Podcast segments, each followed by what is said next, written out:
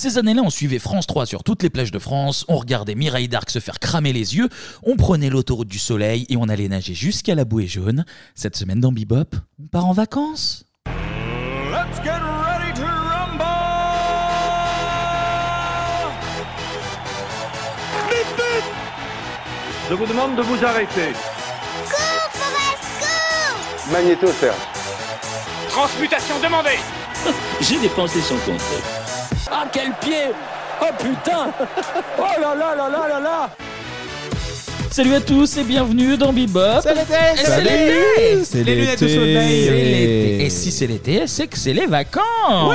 Yes. Et ils sont là, ils sentent bon le sable chaud. Le monoeil. les- C'est vrai. Les Pierre Sled et Barry White du podcast. Oh, eh ben, je prends Barry. Est-ce que vous êtes prêts, Pierre? Je suis Ready. prêt. Clément Anto. Prêt pour la dernière? Très très Prêt. chaud, Ouais, moi. oui, hein. c'est la Très dernière. chaud. Comment Allez, ça va, pro- messieurs? On vous demande, euh, Kevin, on ne demande jamais comment ça va. toi. C'est vrai qu'on demande et on a tendance à t'oublier. Voilà. Parce Je que vois- derrière euh, le micro, il y a un homme aussi. Il y a un cœur qui bat. Il y a un Je- cœur qui bat et c'est l'émission de l'été et on va s'intéresser un peu euh, à ces trois animateurs finalement. Moi, je, je vois vos yeux rieurs et ça me suffit, Ah, tout simplement. Tout mais c'est simplement. beau, c'est Surtout, vous avez des, des petits shorts là. Ouais, bah Années là, on a- 80. je suis en taille euh, S, mais euh, ça rentre encore. Et puis, écoute, j'ai fait un peu d'exercice. Là, euh, galbe. Summer Body arrive. T'es tanké, hein, Anto. ouais. Beau galbe, beau galbe. Bon, allez, on va pas plus attendre et après dire des bêtises, on passe à la télé.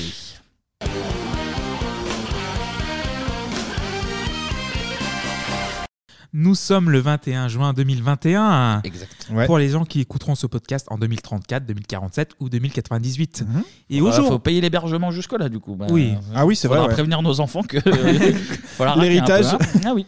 Et au jour où nous nous parlons, le 21 juin est synonyme de solstice, donc un nom masculin du sol, soleil, et statum, se tenir debout, demeurer immobile. Wow. Faisant référence aux deux époques de l'année où le soleil atteint sa plus forte déclinaison. Et Donc, voilà. En gros, c'est le jour le plus long de l'année, quoi. C'est tout. Ouais, mais c'est bien expliqué. et, Ça euh, fait de la musique. Ça s'appelle ça musique. fait de la musique. Ah non, non. Voilà. Non, non. Oh, non. Pas de Laurent Gérard Ah. aujourd'hui, s'il vous plaît. Je vous en Ok, supplie. bah alors pas de Lolo. Et du coup, le 21 juin, c'est le début de l'été. Voilà. Le temps pour les animateurs vedettes et leurs chroniqueurs de plier bagages pour prendre des vacances bien méritées après 10 mois d'émission sans relâche ou peut-être une semaine de congé à Noël, en hiver ou à Pâques. Mais il est pas temps... de nous, il parlait pas de Ouais, nous. ouais, ouais, on pas même. Voilà, on n'est pas vedette encore. Ah non, Euh, vedette, non, effectivement. oui, Voilà. non, c'est pas nous. Mais il est temps de laisser les clés du camion pour deux mois avant de les reprendre en septembre. Mais avant d'aborder les émissions de l'été, je vais vous parler du rendez-vous phare des Français. On y pense très peu, hein, mais on est tous devant. La météo des plages. Pour retrouver l'art des vacances en famille avec le café grand-mère.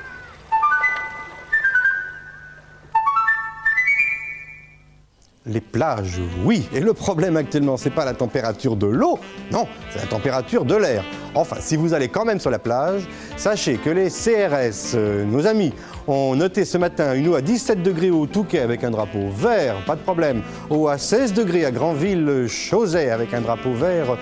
Itou, c'est très beau, les îles Chauzet. Je ne sais pas si vous connaissez, c'est superbe. C'est juste ici, au large de Granville. À Pornichet, une eau à 17 degrés avec un drapeau vert. Drapeau vert également à Royan, sur la Gironde et la mer en même temps. Et une eau à 21 degrés. Drapeau orange à Biarritz, faites attention au rouleau. Eau à 22 degrés, c'est agréable. En Méditerranée, c'est assez contrasté. À Argelès, une eau à 20 degrés avec un drapeau vert et une eau à 25 degrés au Lavandou avec un drapeau vert aussi. Donc, on n'a aucun problème sur la Grande Bleue. Si vous voulez connaître les autres plages, c'est pas un problème. Vous faites le 3615, code TF1. On vous dit tout. Je vous retrouve ce soir. Bon après-midi Mais attends, c'est c'est toi qui as rajouté le petit sexe de gros baiser là Pas du tout. Mais là, c'est l'ambiance drapeau euh, rose. Ah bah allez, Oh. là TF1 Ah ouais. il mettait un petit saxo. Ah oui, un petit euh, saxo boulard. cul, là, Voilà, oui. genre. Bah ouais, mais ça passe mieux cette météo au moins là. Ouais. Drapeau jaune, Argelès sur Et il mer. va faire 25 degrés au Cap d'Agde. Attention, gros rouleau. Non, non, mais c'est euh, c'est Mais non, attrayant, mais la cette, météo des euh, plages, cette bah météo. Oui, la Ah météo bah. des plages, la météo qui fait partie de notre quotidien. Donc toujours un petit coup d'œil à la télé ou à la radio, un coup d'oreille, Hmm ou maintenant, maintenant sur nos appareils connectés. Oui. Ah bah ça oui. Ouais, elle concerne absolument tout le monde. Donc vous, pou- vous avez pu écouter quelques villes ou stations balnéaires et la température sur les plages et dans l'eau avec les fameux drapeaux verts, orange, Orange et rouge et, et donc- rouge. et rose aussi vu que le saxophone. rose. On l'a entendu. Donc après le petit, Il le fait bien. Hein. oui, il fait très très bien. Ouais, c'est bien. Donc après le petit café grand-mère là, avant de partir à la plage, nous avons toutes les informations nécessaires pour passer ou non une belle après-midi, les pieds dans le sable. Les stations balnéaires justement, parlons-en avec l'émission qui a été l'émission Pavillon de France 3 entre 1987 et 1997.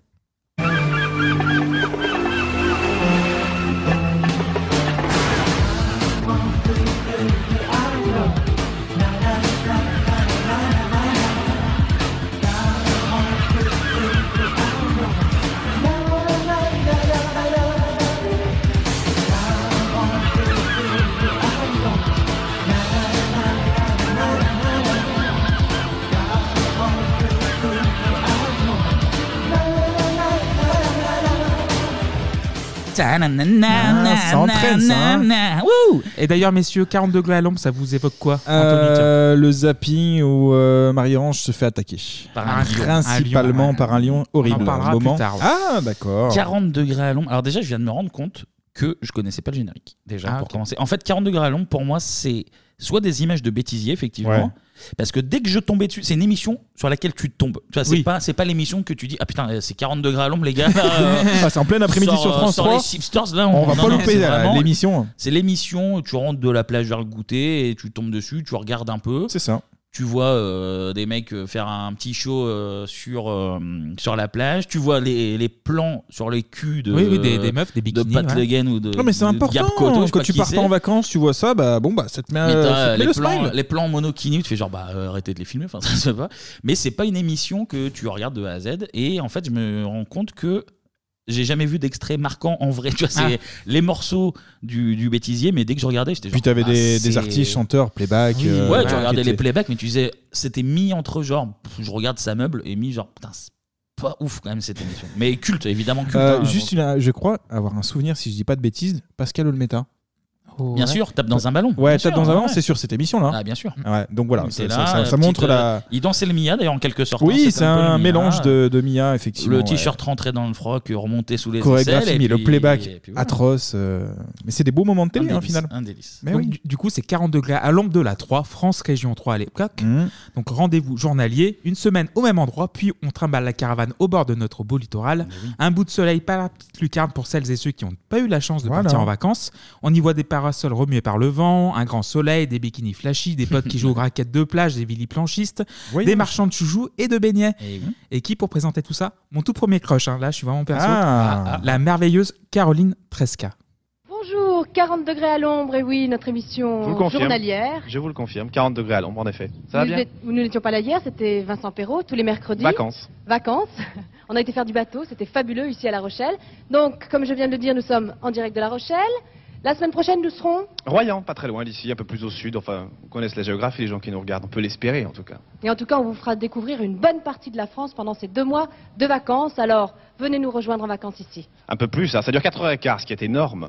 Ce qui est énorme, on peut le dire. Énorme, énorme. Ça On vaut la remercie notre réalisateur préféré, Gabriel Coteau. Ah, Gab... oh, Voilà, putain, c'est Gab- vraiment voilà. Gabriel Ah oui, Coto. c'est Gab Coto. Ah putain, le, mon roi. Mon Voilà. roi, Gabriel Coto. Donc c'est une émission qui prend la Ah tranche là là la, là maj- là. la grande majeure partie de l'après-midi de la 3. Émission orchestrée par ton maître Kevin, Gabriel Ah oui, mais c'est fou, mais c'est fou. J'ai j'ai- j'ai dit ça parce que je connaissais que son nom, mais c'est vraiment lui du coup. Le big deal quoi, putain, Oui, oui. le- le- un, un génie, un génie. L'émission n'est pas encore au sommet de son art, mais nous retrouvons déjà quelques chroniques bien organisées et détentes, comme Ouais. les livres de l'été, la carte postale, les tubes de l'été, une pastille mode avec des mannequins défilant en bikini. Eh, utile. Voilà, ou avec des vêtements un peu plus originaux. On va regarder les jeunes filles défiler. Je vais te demander de décrire ce qu'elles portent. Alors ça, ça c'est un, c'est la révolution vue avec un, un œil avant-garde. Donc c'est la, la guerrière, euh, la guerrière de l'an 1989. Ça c'est la, la robe du bicentenaire. Donc c'est, la, la liberté, la République, euh, euh, le, le bleu, blanc, rouge, mais toujours avec un œil, avec un œil futuriste. La matière que tu utilises, donc en 89, ce Ça, sera quoi? ça, c'est du cuir synthétique. Là, c'est un sans-culotte avec un, un collant en lycra une veste qui est dans un, un nouveau matériau synthétique euh, qui a un toucher cachemire et qui en fait a été mis au point pour le- les, vêtements de sport. Donc c'est très confortable pour la peau. Quoi. Ça a été étudié spéci- Ça s'appelle spécialement. comment? Ça s'appelle du panda. Hmm. Ça a été étudié spécialement pour qu'on soit bien dedans, qu'on respire bien. quoi. Putain, mais il y a rien qui va. Mais ça c'est qui- bien. c'était ça. De... On imagine, il a la main dans le calbar, là, je crois. J'avais l'impression qu'il tu sais, qu'il a pas de budget dans cette émission. Ouais. Euh, on a écouté le premier sonore, t'as pas d'ambiance, hein, tu sais, c'est tout, Ah est, oui. tout est austère, tout est calme. Fait genre, mais c'est pas possible. Là, Donc- tu vas mettre du cuir là pour l'été, les guerrières en cuir. Donc du coup, après deux étés, Caroline Tresca s'en va. Ouais. Tu nous manques, Caroline. Vraiment, tu me manques à moi. Voilà, bref, c'est un message personnel. Non, mais tu on la fais salue, bien. on la salue, en tout cas, on la salue. Et c'est un jeune animateur de 24 ans, le petit prince du dragster, Ah. qui va prendre Ah. la relève. Il arrive en dragster en- Aux cheveux impeccables, à la dentition parfaite et au polo Lacoste, toujours bien taillé. Full contact avec Jean-Claude Van Damme, que je vous incite vivement à aller voir. Je repense à cette affiche. Pour arriver à, à faire un exercice comme celui-ci, un grand écart comme ça, tu sais que tout à l'heure, des gens sont venus me voir en me disant euh, c'est un montage, c'est truqué, c'est pas vrai, ou alors faut deux heures d'échauffement. Tu peux nous prouver le contraire? Pas de problème, mais disons que je me suis beaucoup entraîné pour ça. Euh, ça vient pas tout seul et, et je conseille aux jeunes, s'ils veulent faire le grand écart pour euh, des sports comme, euh, comme le karaté par exemple, de commencer très jeune.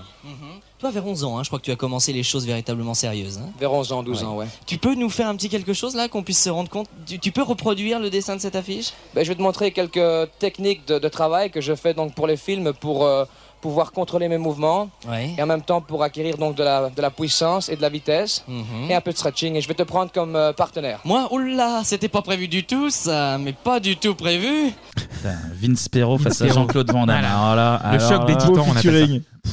Putain, quel monde on, quel monde on a vécu, c'est incroyable ça. Donc il avait inauguré l'émission fin juin 87, Ah. mais il revient deux ans plus tard pour s'installer durablement au début de l'été 89.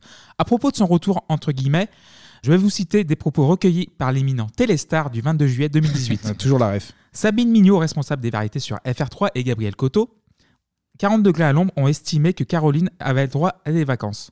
Ils m'ont alors demandé de lui succéder. Cela s'est passé dans la bonne humeur. Je pense donner un côté plus pétillant à l'émission en ajoutant des éléments qui me concernent davantage, tels le sport. Je suis un fou de moto, de voiture et de glisse. Led Zeppelin, Led Zeppelin en 71. Ah, ils sont arrivés sur scène en dragster. Ah, ils ont brûlé 10 personnes au premier rang. Ah ouais, mon pote. Ah putain, Ça, c'est du rock, Ah, ça. voilà, Je savais ça, pas en voilà, fait. J'ai le parlé de sonore, tout à l'heure, mais ok. Bah, c'est ça. Joli, Ah joli. C'était l'homme le plus rapide du monde, Vincent Oui. Perrault. Déjà, c'est important Eh de oui, le- eh oui. Tu fais bien, non, c'est vrai. Et là, nous allons connaître l'âge d'or de l'émission. Donc, Vincent Perrault restera 5 ans à la présentation. Et voilà. On aurait dû l'avoir lu à 2 heures d'émission au lieu des 4 heures, donc coupé en plusieurs morceaux de la première version. Interminable. De nouveaux visages, donc ceux de Karen Cheryl et de Mhm. son déclic déclac, donc une séquence pour prendre la pause en une photo. Une toute jeune Sandrine Dominguez Eh, pour la mode. Sandrine, putain, Il y a du beau monde. Et Marie-Ange Eh ben, Nardi Marie-Ange, aussi, évidemment. Queen Bah oui. aussi. ouais. Les invités du Showbiz sont les bienvenus, évidemment. L'ambiance est à la détente et à la fête. Quoi de mieux que de petites chansonnettes pour accompagner votre glace Mico Et ça rime. voilà. Toujours en playback, en playback Ah bah, évidemment. ça, oui. Voilà. On va écouter Jean-Pierre François dans cette scène. Il est en 501 et torse nu. Classe. Il entonne son tube des nuits.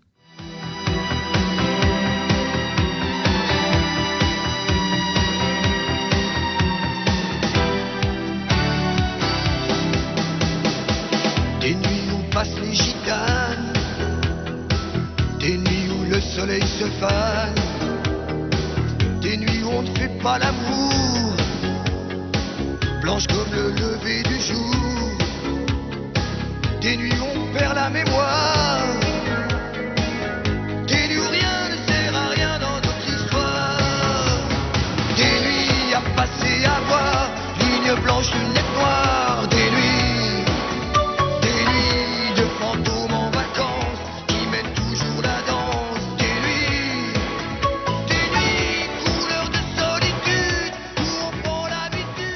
Il va sans dire que nous vous mettrons des photos Ah de oui. Jean-Pierre Ah oui, on François veut voir torse ça. nu On veut le voir clip ça. Sur Twitter 3615 Bebop. BIBOP. Merci Ah que oui, bien Jean-Pierre joué. François de l'annonce. Et d'ailleurs, regardez cette vidéo, elle est à mourir de rire. En fait, il est en jean, mais Ouais. il, il a le, il est torse nu quoi. Il est, bah, il a chaud, il fait mais 40 il a attends, chaud. voilà. 40 degrés à l'ombre, attends, Ah euh, oui. ça, c'est pas, c'est pas évident Donc, ces conditions. Qui dit playback dit problème technique évidemment, Toujours, ouais, avec ouais. par exemple une Sabrina habillée en, co en co-girl furax à menton, une autre séquence. c'est une vraie phrase. Voilà. Oui, c'est une vraie phrase. Cette- ce- cela, cela existe. Voilà. Une autre séquence en 1992 où Dorothée invitée Ah. est littéralement prise d'assaut par les gamins. S- Sinon, des séquences de la première mouture ont été conservées et ont fait date. Je parle bien sûr du fameux jeu de la séduction, donc euh, jeu qu'on ne pourrait plus du tout faire aujourd'hui. L'archive part d'elle-même. Deux voix pour une de ces deux jeunes filles. Eh bien, euh, comment elle s'appelle la dernière, l'indienne là? Sandra. Sandra. Ben oui, elle, en plus, elle s'est intéressée à mes bijoux de famille, ce qui est quand même toujours intéressant. Oh là là, bon, allez, allez, nous allons passer immédiatement à la séquence suivante. C'est-à-dire de continuer à, à voter par Minitel, essayez de relever le niveau de ce jury, s'il vous plaît. Montrez-nous que vous êtes de véritables téléspectateurs du service public. Il n'en peut plus, Pierrot, mes enfants. Oui, ouais. Alors. alors, vous avez un numéro de téléphone 3615 God FR3. God Avec FR3.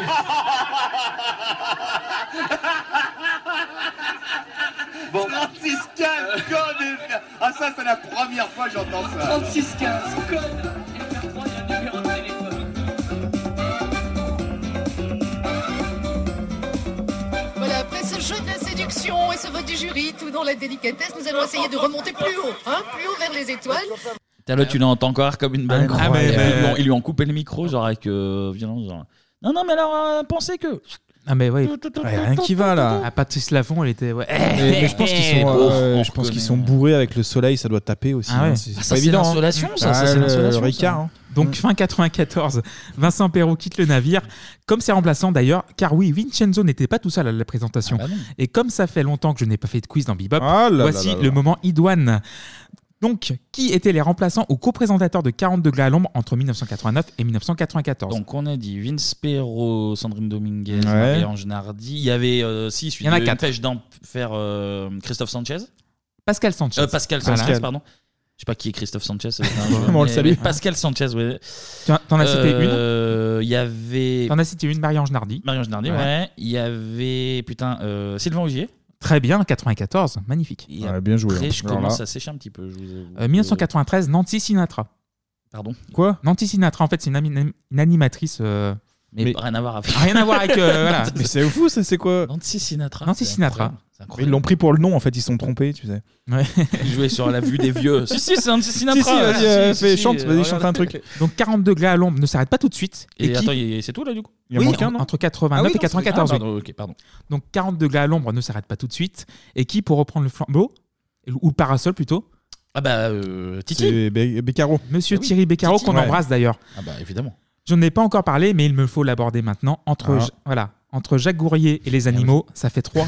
Ah oui, Jacques Gourrier euh, dans tous les, Bêtisier. les enfants de la télé. Voilà. Lui, il Toujours un était là problème. à chaque fois. lui, oui.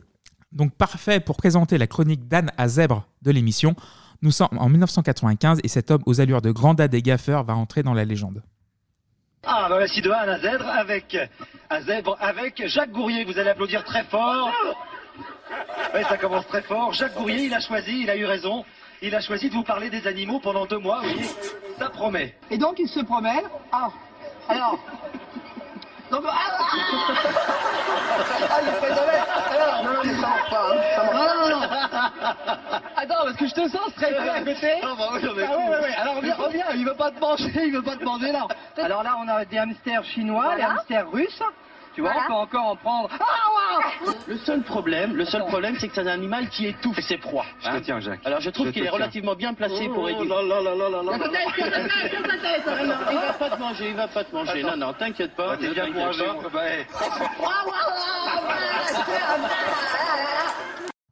On dirait Bourville un petit peu. Oui. maintenant. Ouais, il y a un peu de ça. Donc, C'est nul. Oh là là, oui. C'est vrai que le 40 degrés à l'ombre, c'est aussi Jacques Gourrier aussi quand, euh, quand Oui, oui, ça dans fait des belles l'imaginaire. séquences, c'est- pareil, plus. Jacques Gourrier, je le revois très bien dans les, tous les bêtisiers de l'univers, mais alors j'ai aucun souvenir de- d'être tombé sur ce mec en regardant Ouais. l'émission. tu vois, En c'est- plus, c'était seulement un été en 95. ça doit expliquer. Ah oui, bah oui, voilà, ok. Donc du coup, deux ans pour ce cycle. Thierry Beccaro présentera 40 degrés en alternance avec Marie-Ange Nardi, Ouais. jusqu'au moment où un lion va la blesser assez gravement Voilà, au point bah de ouais. voir Patrice Laffont dépanner à Ah, la mais elle avait, présentation. été, elle avait été blessée à ce point-là Ouais, ouais, ouais, elle était traumatisée par les chiens aussi, genre quand elle voyait un chien. Non, non, mais non. T'es traumatisé à vie sur tous les animaux du maintenant, monde, quoi. J'ai j'ai lu un Bichette. article, en fait, elle a eu un trauma pendant 10 ou 15 ans. En fait, elle pouvait pas voir un chien ou genre un genre quel, Quatre un pattes, quoi. quatre Quatre pattes. c'est mort, quoi. Après, pour sa défense, quand tu pars faire Oui. une saison à Port-Bacarès, tu t'attends pas de faire bouffer par Un un lion. lion. Non, c'est Mais pas le ça premier truc peut- qui te vient à l'esprit, ça peut effectivement. comprendre, ça peut Ouais, ouais, c'est vrai. Donc le 29 août 97 marque la fin d'une époque, donc 40 degrés à l'ombre fini. Mais c'est pas fini chez France 3. Voilà, soyez les bienvenus sur France 3 avec C'est l'été, bien entendu, qui va commencer dans un moment. L'équipe est là. Bienvenue sur la 3, c'est l'été. Top générique À vous. C'est l'été, tout au long des plages ensoleillées, presque tout nus, tous les corps bronzés, des corps familiers de c'est l'été, c'est l'été, c'est l'été, c'est l'été, bleu tout bleu les océans salés, chaud très chaud le sable sous les pieds, et le ciel étoile, c'est l'été, c'est l'été, c'est l'été,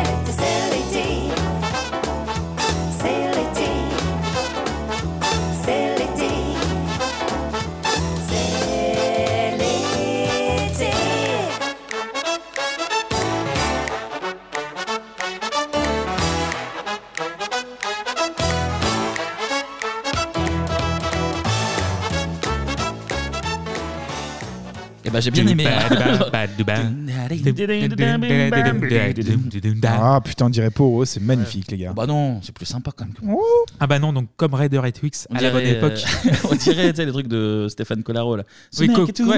Ah oui. Bah, c'était aussi sexy. much. Ah ouais. Mec est tout, tout, tout. Bah pardon. Excusez-moi, tu peux chanter. Hein, veux. en façon qu'on Vous fait faire là. quoi Magnifique, Vous allez faire quoi de toute façon Donc, comme Raider et Twix à la bonne époque, l'émission change de nom en 7 ans de grâce 1998. Oui, parce qu'en fait tout reste. Oui, pareil. oui, la même recette sur trois étés, pas le même nom, mais présenté par un retenant, Julien Lepers.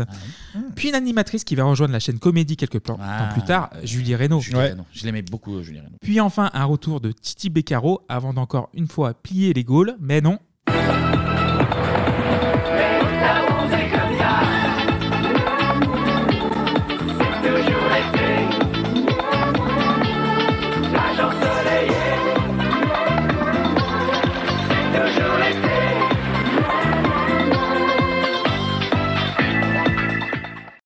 C'est pas fini, c'est pas Ah, ça fini. finit hein, jamais, voilà, mais ça ça finit finit jamais. jamais, c'est ce qu'on veut. C'est toujours l'été. Et là, c'est la dernière. Et Marie-Ange revient pour C'est toujours l'été à l'été 2001. Ça y est, elle a vaincu sa phobie euh, des, des chiens. Des Ouais, il a fallu du temps, un des travail psychologique a lions, été euh, fait et ça fonctionne. C'est vrai. Donc, encore un calque du désormais lointain 40 degrés à l'ombre.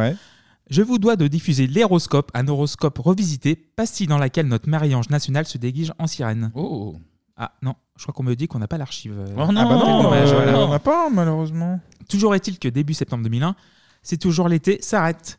Mais la 3 ne lâche pas le morceau avec Côté Vacances avec un ancien présentateur du journal du Hard, Bah, Alex Devoise. Alex. Devoise, et avec une toute jeune Faustine Bollard. Ah oui.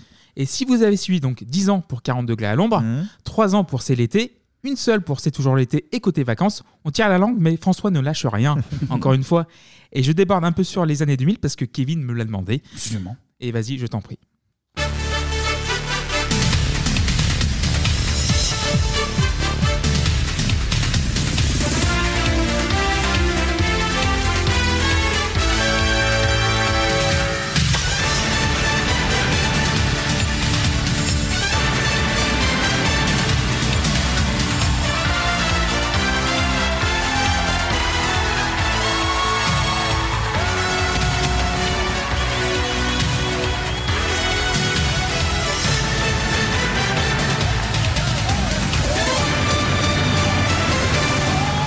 Ah là là Allez, là. immense générique. Bonsoir Pierre, est-ce que vous êtes prêt Ah là Bah là, Fabuleux, Comme les exceptionnel. records éclatés. Exceptionnel. Donc là, 2000 2003, 2004 et 2005, l'été de tous les records avec une émission dont on se souvient tous. ouais, ouais, franchement, ouais. Une émission produite par le Guinness Book des records Mm. et présentée par l'ex-monsieur l'équipe du dimanche et d'avant, Pierre Pierre, Sled. Sled. Ah oui. Oui. Pour l'accompagner, l'ancien basketteur Barry White. Barry White, ouais. Le programme est beaucoup plus sportif, donc à la Ninja Warrior si on peut comparer aujourd'hui. Il y a un peu de ça. Avec un petit bandeau jaune en bas de l'écran pour vous informer des records, les petits records à la con, qui a été le mec qui a tenu le plus longtemps en poirier et autres croustillantes performances. Qui a envoyé le plus de SMS en, en une minute Voilà. aussi. Donc du coup, l'été de Darmanin. tous les records. Vous l'aviez pas, vous l'aviez pas. C'est le dernier de la faut que je saison, précise. voilà, vas-y, tu peux balancer. On tire la langue aussi Voilà. ici. hein.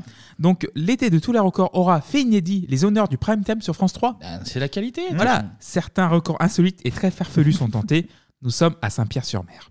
Il y a beaucoup de sauts ce soir. Il y a le saut en arrière, il y a le water jump, il y a également sur la scène centrale le saut dans le maillot. Et ça, le saut dans le maillot, c'est ton record préféré, Barry. Oui, oui, j'adore ça, Pierre, Surtout avec ta taille, t'es très avantagé.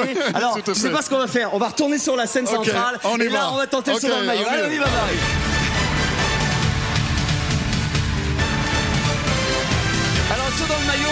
Le saut dans le maillot, ça se passe ici. Vous avez vu ce cercle. Et là, c'est le théâtre du saut dans le maillot. Record imaginé, par Didier Lecomte. Et là, il s'agit en une minute de rentrer le plus de fois dans un maillot de bain et de ressortir le plus de fois. Et après sept semaines de compétition, ils sont deux à être exactement à égalité, avoir réalisé le même nombre de sauts, c'est-à-dire 21 tous les deux.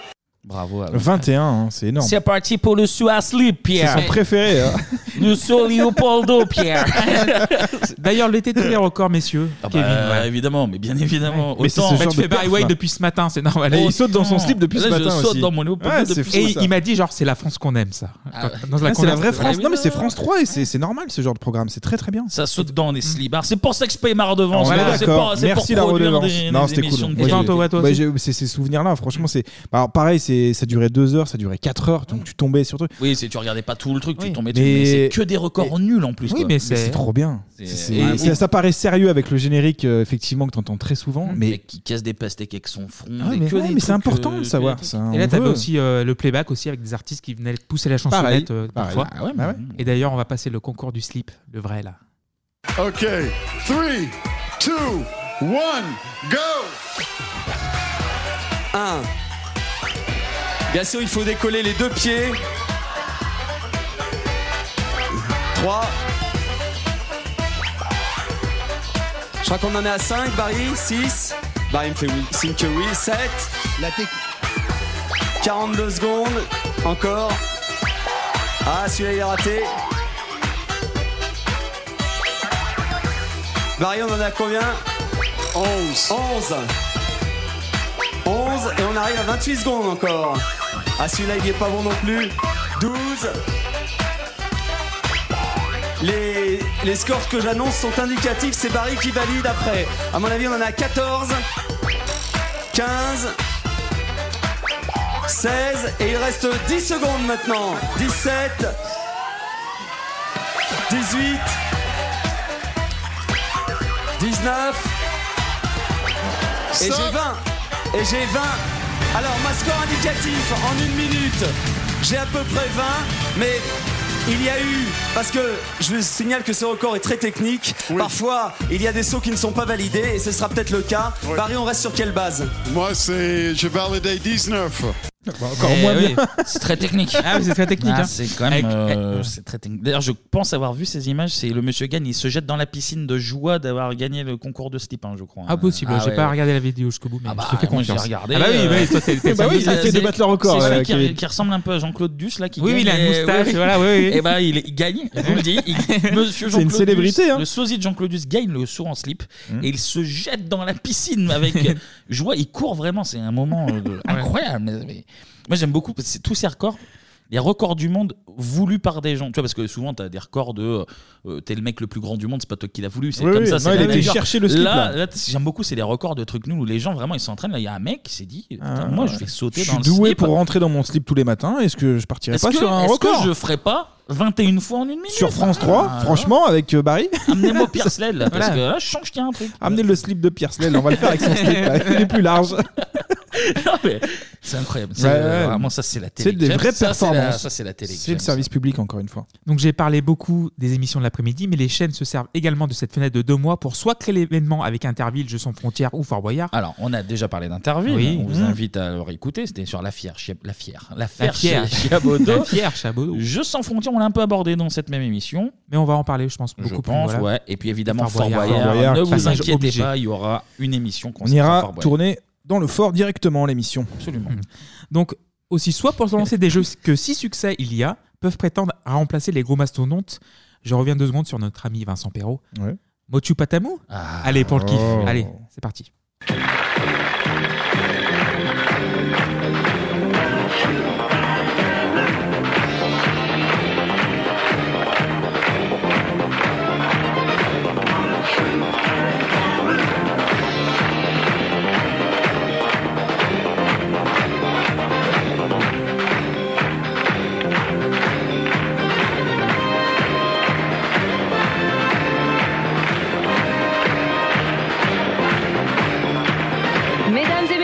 Patamou et Pataxouin, voici venu leur rutilante de Mokshu Patamou, le jeu hindou fou qui vous fait tobogamment dégringoler et élégamment escalader. Classique. Alors, Mokshu Patamu, vous êtes très nombreux Voilà. et nombreuses à nous le demander. Point trop n'en faut, Voilà, donc pour là- l'instant. Là, ça serait pas lui rendre hommage de le- d'en parler maintenant. Oui, donc- une- en une phrase. Ouais, voilà, mais. On reviendra sur Mokshu Patamou parce que, parce que, parce que- mais c'est fou de, de se dire quand même que c'est resté culte alors que c'était diffusé que Pendant deux mois, que c'est deux mois. seulement deux J'aurais dit deux ans, tu vois, mais enfin Ouais, deux non, ans, non. deux saisons, mais. euh, Non, non, non, deux c'est mois, fou. deux petits mois. Deux- on, on deux petits reviendra mois. dessus, on reviendra dessus, c'est obligé. Il y avait d'autres émissions comme ça, euh, Casse KO, je me rappelle sur TF1. je connais pas. Un espèce de jeu de morpion un peu chelou. Enfin, c'était entre le morpion et la bataille navale, c'était bizarrement foutu. Ouais. Et je sais pas pourquoi je, je me rappelle de, de ce jeu, alors que pareil, il a dû avoir euh, peut-être. Ça, c'est plus récent, non? Non, non, non, c'est les Non? années 90 aussi. Aussi ouais, ouais. Casse KO. Ceux qui se souviennent de ça- Ok, on note. Donc on abordera les jeux bientôt dans la chronique. Absolument. Bien dit. Eh ben merci Clément. Merci Clémy. Bah, merci à toi Kevin. Et d'ailleurs je te passe le flambeau parce qu'il n'y a, a pas eu que les jeux à la télé. Il n'y a pas Et eu oui. que 42 calendes. Il y a autre chose. C'est vrai. Et exceptionnellement, eh ben, on va faire deux chroniques télé. C'est parti. Deux télé.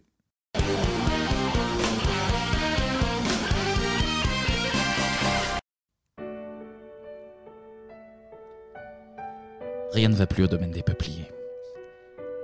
Entre Clément Casanis, l'inventeur du klaxon poupou, et Anthony Tortellini, l'héritier de l'Empire Léopoldo, c'est la guerre. Les deux amis de toujours se déchirent. Qui parviendra à mettre la main sur le domaine et sa prospère usine d'huile de tournesol glucidor?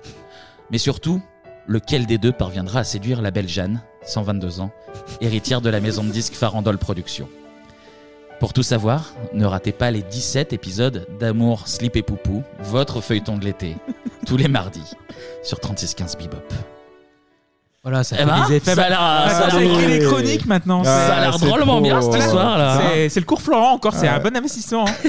Ça a l'air drôlement bien cette hein, série là. donc. émission. Le Patreon il sert à ça aussi. Il genre, sert là, il sert uniquement à ça. Ouais, ça, en Ah, fait. ça bosse, ça, ça, ça Mais bosse. ça vaut le coup.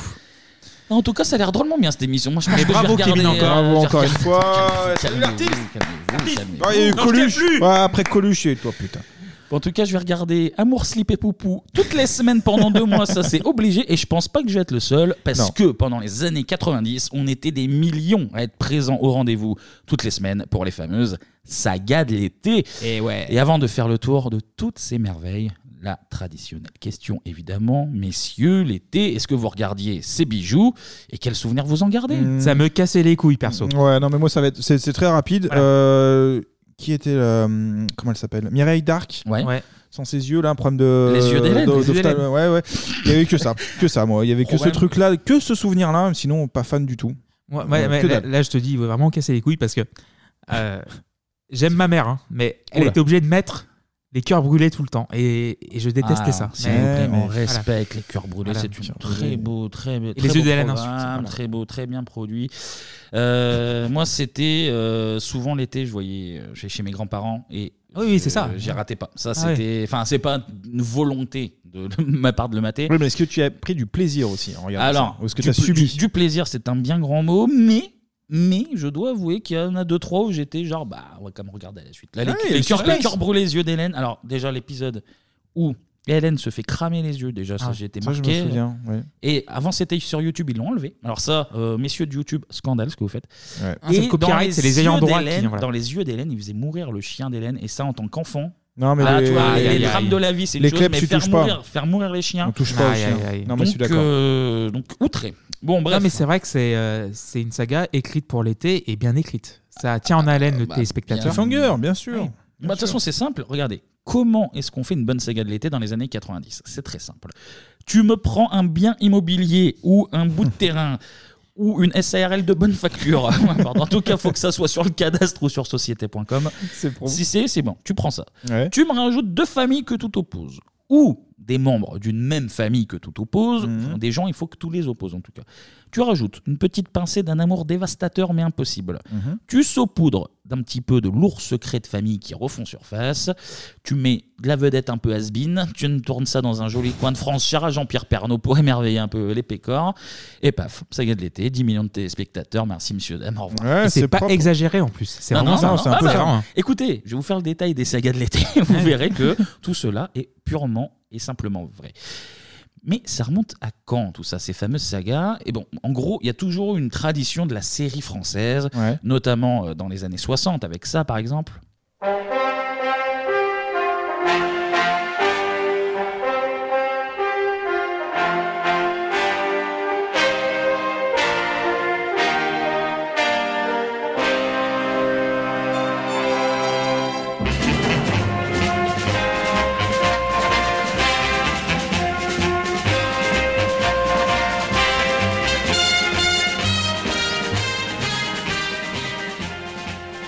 Voilà, Thierry Lafronde. Ah, tu le fais bien. Hein. Ah ouais, ça, ça, c'est Hein Thierry, Clémy Lafronde, ça. Thierry Lafronde, t'avais Vidocq, t'avais le, cheva- le Chevalier de Tempête. Enfin, c'est de la série historique qui connaît un très très beau succès en France. Sauf que on est sur du 25 minutes, on est euh, sur de la série euh, classique finalement. Étonnamment, et même si on est un pays bah, qui sait produire des séries, le concept de saga de l'été, il arrive euh, plutôt tard. hein. Il faut attendre les années 80. Alors, au milieu de la décennie 80, t'as des premières sagas, mais pas d'été. Alors par exemple en septembre 84 sur TF1, tu as La Terre et le Moulin. Donc alors déjà on va revoir, on va prendre l'histoire. Ah ouais. C'est une jeune héritière du Quercy. Donc on est dans le terroir, qui tente de sauver la ferme familiale face à des voisins avides d'argent. Donc Ouais. voilà, on retrouve Toujours, euh, la bonne recette. T'as déjà tous les ingrédients qu'on va se manger tous les étés des années 90 pendant 10 ans. Sauf que bon là, le- pour le coup, c'est 3 fois 52 et c'est en automne. Donc Oui, c'est un automatiquement, petit c'est- truc, ouais. on n'est pas sur de la saga de l'été, mais on commence à y venir. On peut aussi citer Antenne 2 qui s'y met aussi en octobre 84 avec des grives au loup. Là, c'est la vie et les malheurs d'une famille paysanne en Corrèze. Le par terroir. Toujours. En septembre 85, toujours sur TF1, autre mini-série qui connaît un immense succès. Ah, vous êtes revenu. Vous êtes revenu. Allons, Maggie, cesse de pleurer. Il faut être raisonnable, ce n'est pas la fin du monde, même si ça a été terrible, voyons. Tu n'as rien. C'est ça l'important. J'étais tellement inquiet. Arrigo m'a téléphoné, j'ai tout de suite pris l'avion. Vous n'êtes pas au courant alors Papa et Stuart sont morts. Tous les deux.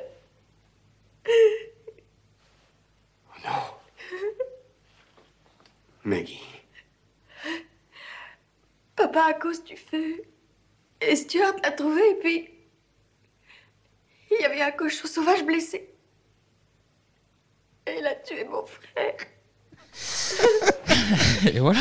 Oh, bah, putain, mais c'est quoi ce délire là Je suis bouleversé. moi. une histoire Cochon, tragique hein. pour Stuart, tué par un cochon sauvage dans un incendie. ce Non mais ça arrive, non mais ça arrive fréquemment et on n'en parle pas. Là, les accidents de cochons Et c'est sauvages bien de en mettre la lumière là-dessus. ça- et ça, c'est oui, c'est très bien de la part Ouais, de. ouais, ouais. Bon là, la série, c'était Les oiseaux se cachent pour mourir avec euh, Richard euh, Chamberlain. Oui, Euh, donc c'est américain, donc c'est pas français évidemment, ça compte pas comme saga de l'été, mais alors euh, gros gros gros succès à l'époque. Moi je me rappelle notamment que ma mère et ma grand-mère euh, m'ont parlé souvent de, de ce truc, ça avait vraiment marqué.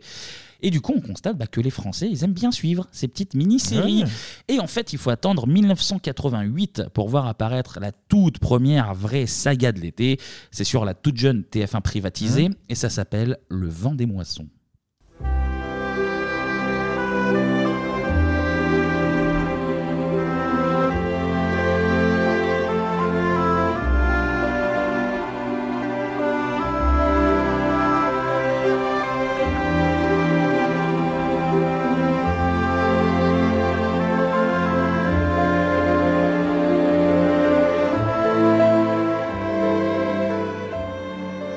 C'est Voilà. beau. Bon bah là on va entendre 40 fois le même générique. Ah hein, oui, je ça préfère va. vous prévenir tout de suite, ça va être ça à chaque Avec un fois. petit hautbois.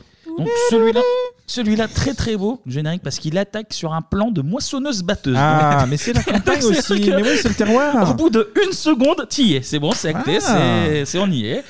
Et pour mener cette toute première saga de l'été, on fait confiance à Annie Girardot et il y a également euh, Jacques Dufilo et Gérard Klein. Un stit. Eh ouais, ouais, un gars. Va savoir. France 2, ouais. Alors, je vous lis le synopsis.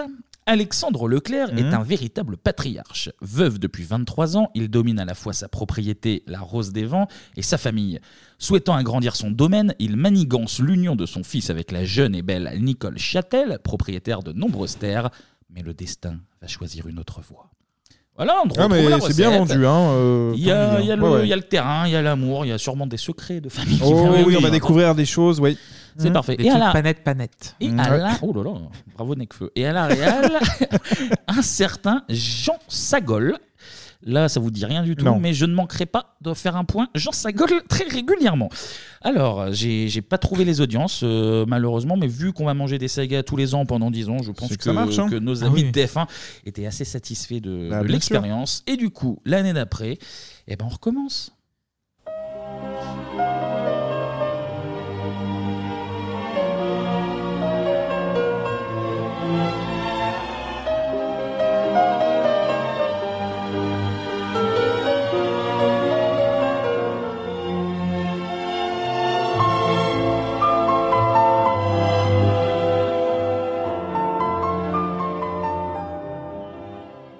Ouais, tu parlais de Richard Chamberlain, là c'est Richard Klederman. Ouais, ouais, c'est un peu ça, ouais. Le drama là. 1989, orage d'été, et on recommence tellement que là, on retrouve Annie Girardot, Ah. on retrouve Gérard Klein, réalisé par Jean Sagol. Ah, ouais, c'est les Avengers, là, Alors ok. là, là c'est mon histoire préférée. Là, attention. Vas-y.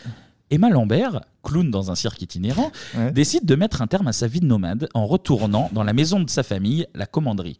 Elle y retrouve son fils Maxime, alcoolique après son divorce, Ouais. sa fille Martine, mariée à Serge, un homme découragé par le, sommage- par le chômage, et son autre fille Marina, qui rêve de gloire et de succès dans la danse. Mais Emma ignore que son retour suscite les rancœurs du passé de Marthe, une infirme, et que son mari qu'elle croyait mort rôde autour du domaine familial. Allez, c'est impossible tout ça. euh, non, Ah bah là, Avec du euh, Richard Klederman derrière. Ah, il y a de l'idée hein, dans le Ouais. scénar là. hein. Là, scénario, euh, scénario solide. Là, tu Ah, peux, franchement, là, on s'accroche, Donc évidemment, bah, succès. Du coup, on enchaîne. 90, orage d'été, avis de tempête sur TF1. Bah, c'est la suite. C'est- c'est la météo, C'est la hein, météo, Sauf des que- plages, tout. sauf Des campagnes. Ils ont fait mourir Annie Girardot Ah merde. à la fin de orage d'été euh, normal. Donc, euh, Foudroyé. Emma Lambert, la clown itinérante, euh, terminée. Et Ouais. à la place, ils ont pris une, une très grande actrice devant l'éternel, Annie Cordy. Ah, chaud. Annie Cordy qui prend le lead, toujours avec Gérard Klein. Ils ont Ouais. fait revenir Jacques Dufillot du premier, première saga de l'été, réalisé par Jean Sagol. Ah, Jean Jean Sagol. Ouais, il est là. Ah putain, c'est ok. Là, on est en 89, donc 9 millions de téléspectateurs en moyenne Ah bah, chaque ça jeudi, cartonne. ce qui est euh, très solide pour euh, Tata Yo-Yo à la ferme quand même. hein, c'est pas, c'est pas C'est anodin. ça. Et malgré le succès, rien en 91. Mais alors, par contre, s'ils ont rien fait en 91, c'est parce Qu'ils qu'en préparent. 92, là, c'est la folie. Une des top sagas de l'été all time. L'amour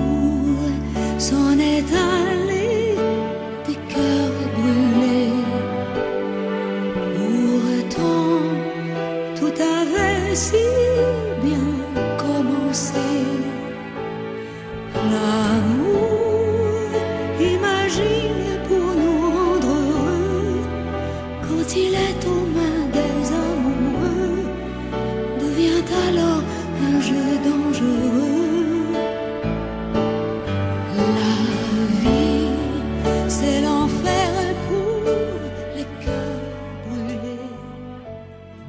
Ah, c'est l'émotion. Générique de Nicole Croisy sur une musique Ah oui. de Vladimir Kosma, s'il vous plaît. Ah bah là, c'est poids lourd, hein. Ah ouais. Et en 92, la vraie Dream Team, elle est pas Barcelone, elle est sur TF1. Mireille Darc dans le rôle d'Hélène. Pierre Cosso de la Boom 2, Amélie Pic, qu'on verra dans 4 garçons pleins d'avenir, Daniel Evenou, Ouais. Marie Pervenche en personne, Ouais, s'il ouais. vous plaît, Oui. Ouais, ouais. et Michel Duchossois, c'est la folie. Et à la réalisation, Ah bah Jean. Jean Sagol. Jean Sagol. Encore Jeannot qui s'y colle. bah Bah voilà. Les cœurs ça. brûlés, 4 millions de francs par épisode, ça coûte. Nouveau Donc, euh, nouveau. Euh, 4 millions nouveau. Donc, c'est vraiment pas de la merde. Joli budget. Et ça fera jusqu'à 9,7 Putain. millions de téléspectateurs. Donc, ça tape euh, les 50% en plein été, en, pleine semaine. Donc, ouais, euh, belle perf, effectivement. donc, les cœurs brûlés, pas mal. Petit point histoire, tout de même, pour vérifier S'il te si, plaît, notre, voir si le, notre recette le scénar un peu, ça, ouais. Marc et Hélène, divorcés depuis une dizaine d'années, sont propriétaires de La Réserve, l'un des plus beaux hôtels de la Côte d'Azur. Leur fils Christian, qui revient d'un tour du monde en solitaire, rencontre Isa, une jeune femme tourmentée qui fuit son compagnon violent. Elle se fait embaucher à l'hôtel et peu de temps après, c'est le coup de foudre avec Marc, Ah, putain. ce qui déplaît fortement à Hélène.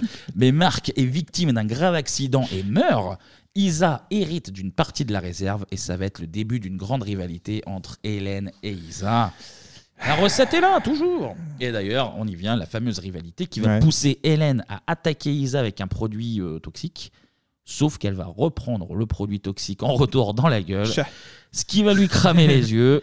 Et on verra si on peut faire quelque chose avec ce- cette histoire. On sait pas. Peut-être peut-être il y a moyen de gratter un peu.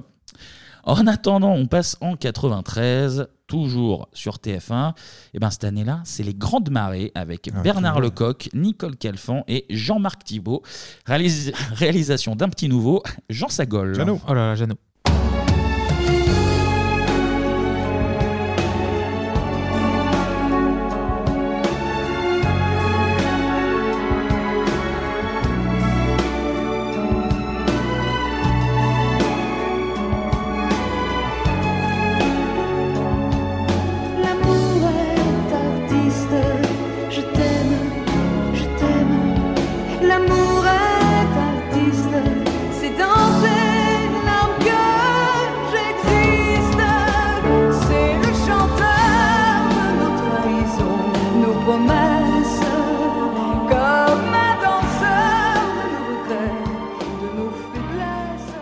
Oh, ça.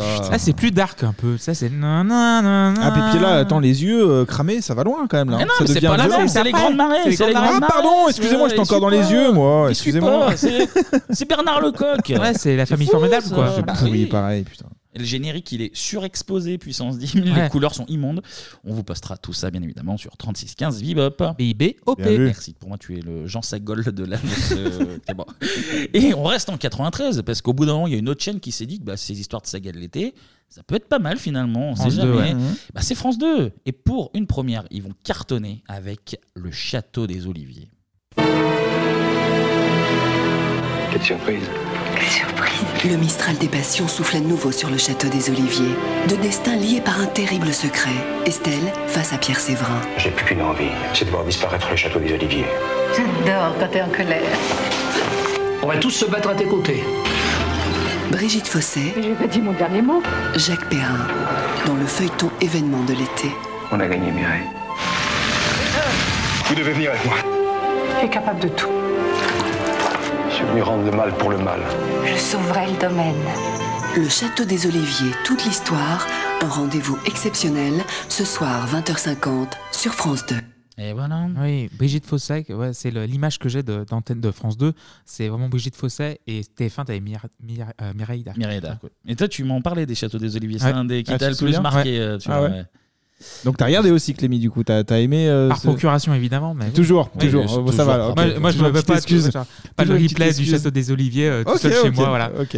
En tout cas, bah, ça se bat encore pour un domaine qui coûte une blinde. 9 millions de téléspectateurs, donc Mm. ça va titiller un petit peu TF1 qui se vexe. Puisque c'est comme ça, on va offrir une canne blanche à un chien d'aveugle à Mireille d'Arc. on nous sort la suite des cœurs brûlés qui s'appelle donc Les, yeux d'Hélène. Là, on y est. Voilà. Là, les yeux Non, mais là, là d'Hélène. c'est violent. Là, ça, m- ça m'intéresse un peu plus déjà. Boum, première minute de l'épisode 1, ça fait mourir Isa, la rivale, qui est partie faire le tour du monde en BR avec Pierre Cosso de la Boom 2, je vous rappelle. Toujours. Il se noie, elle se noie, pardon, il revient. J'ai vu la première minute parce que je Ah. me suis dit, je veux voir ce moment Ouais, tragique. ouais, ouais. Parce qu'en fait, en réalité, je cherchais la mort du chien, mais du coup, je l'ai pas trouvé. tu vas pas trop mettre ça dans la Et tête. voilà, bon mais sang. j'avais envie de souffrir, j'avais envie de Ah. souffrir. Et le fils de Pierre Cosso de la Boom 2 tombe dans le mutisme, donc euh, terrible. Ensuite, mort du chien d'aveugle, j'ai dit. Et ensuite, il y a un des mecs qui se suicide. Et Ouais. attention, là c'est très fort, il se suicide, il lègue ses yeux à Mireille Darc, qui retrouve la vue. Réalisation, Jean Sagol. putain. ouais, bon, gars. Il sait écrire, hein, il sait réaliser. Hein, Ah c'est- bah, il sait tout faire. Là, Jean il a le Sagol. métier dans le sang, il sait que. Voilà. 10 millions de téléspectateurs de Mais voilà. moyenne. De moyenne. Donc, c'est-à-dire qu'il y a eu des pics à plus de 10 millions. C'est gigantesque. Et vous serez heureux de savoir que l'intégrale est disponible sur YouTube. Et je vais y aller maintenant, J'allais je dire vais regarder TF1 comment c'est, vidéo, moi, mais sinon j'aurais acheté. Je rappelle qu'il y a Pierre Cosso de la Boom 2. Toujours. je finis l'épisode après, je vais regarder, regarder les, les cœurs brûlés. L'intégrale. Les d'Hélène plutôt. En plus, pour une fois, ça va être une- un épisode assez court, hein, comparé à nos, Oui, à nos épisodes profitez-en. habituels. Donc, euh, c'est Voilà. c'est le moment. Vous, avez, vous aurez du temps à tuer. En face, France 2 bah, fait pas vraiment le point avec euh, Jalna, dont personne ne se Ah souvient. non, je connais pas ça. 1995, euh, petite année pour les sagas de l'été. Euh, sur TF1, on a Sandra, princesse rebelle, qui fait face à la rivière Espérance sur la 2. Bon, alors rien de, rien de bien notable, Mhm. mais c'était pour mieux préparer une grosse, grosse année 96. France 2 fait 7 millions de téléspectateurs de moyenne avec Dans un grand vent de fleurs, mais ne pourront pas lutter face à TF1 qui ressort encore une grande saga dont eux seuls ont le secret. Uh...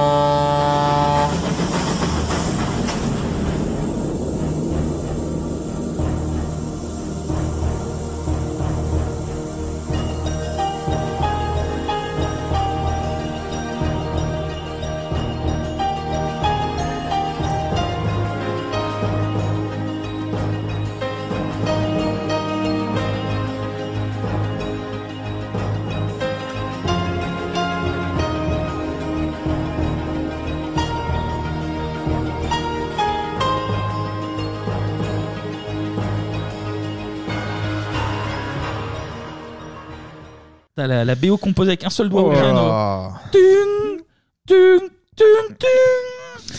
C'est Guetta qui est derrière tout ça. encore. Terre Indigo avec Ouais. le trio magique Francis Huster, Christina Reali et Mireille Darc euh, qu'on aide à faire 16 heures, hein, c'est important. Tout comme Jean-Marc Thibault qu'on ressort du Ah oui. Une fois par an. Réalisation Jean Sagol. Jean. Ah Et oui, donc une musique, s'il vous plaît. Bah, en fait, celle qui joue du piano à un doigt, c'est Ouais. Catherine Lara. ah bon C'est elle Ah, la, la Tout ça pour roqueuse, ça la roqueuse de diamant, euh, compliqué quoi. Pas le Mais piano. bon, mais bon. Violon, oui, mais pas le piano. Ah ouais, pas le piano, mais bon, que du lourd hein, sur le papier. hein. Et c'est encore une histoire de terre à exploiter. Mais alors cette fois-ci, on tape à l'international. C'est à Cuba pendant la Première Guerre mondiale. Et ça fait 10 millions de téléspectateurs de moyenne encore. voilà. Et voilà. 10 millions. Pendant que, TF, euh, pendant que France 2 pensait avoir fait le taf avec euh, 7 millions, mais, mais non. Mais bon, mine de rien, t'as quand Oui, même oui. deux sagas qui font 7 plus 10 millions de moyenne. C'est. Les sagas. Ça intéressait, hein, les Français à l'époque, hein. Mais c'est vrai que t'as, t'as le creux, en fait, t'as un creux après les yeux d'Hélène. Après, ça revient avec Terre Indigo, quoi. T'as deux, deux années ou trois, enfin deux, trois années où c'est un peu vide, et là, tu reviens vraiment en pleine force. Ouais, mais là, regarde justement, en 96, ça marque un premier tournant, parce que TF1 va stopper les sagas de l'été pendant deux saisons.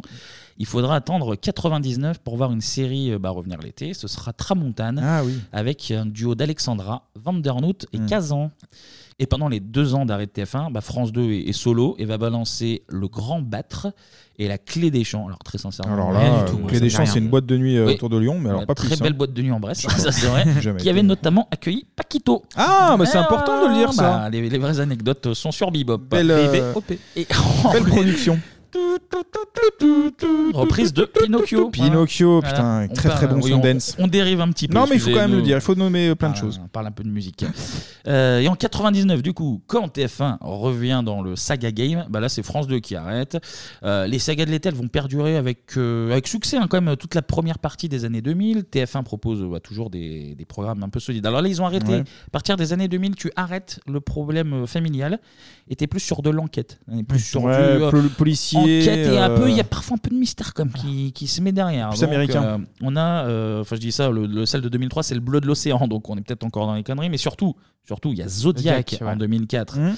avec Francis Huster et Claire Kame, et Dolmen en 2005 Oui, avec oui. l'inoubliable duo Bruno Madinier, Ingrid Chauvin, qui a largement contribué à la moiteur de cet été.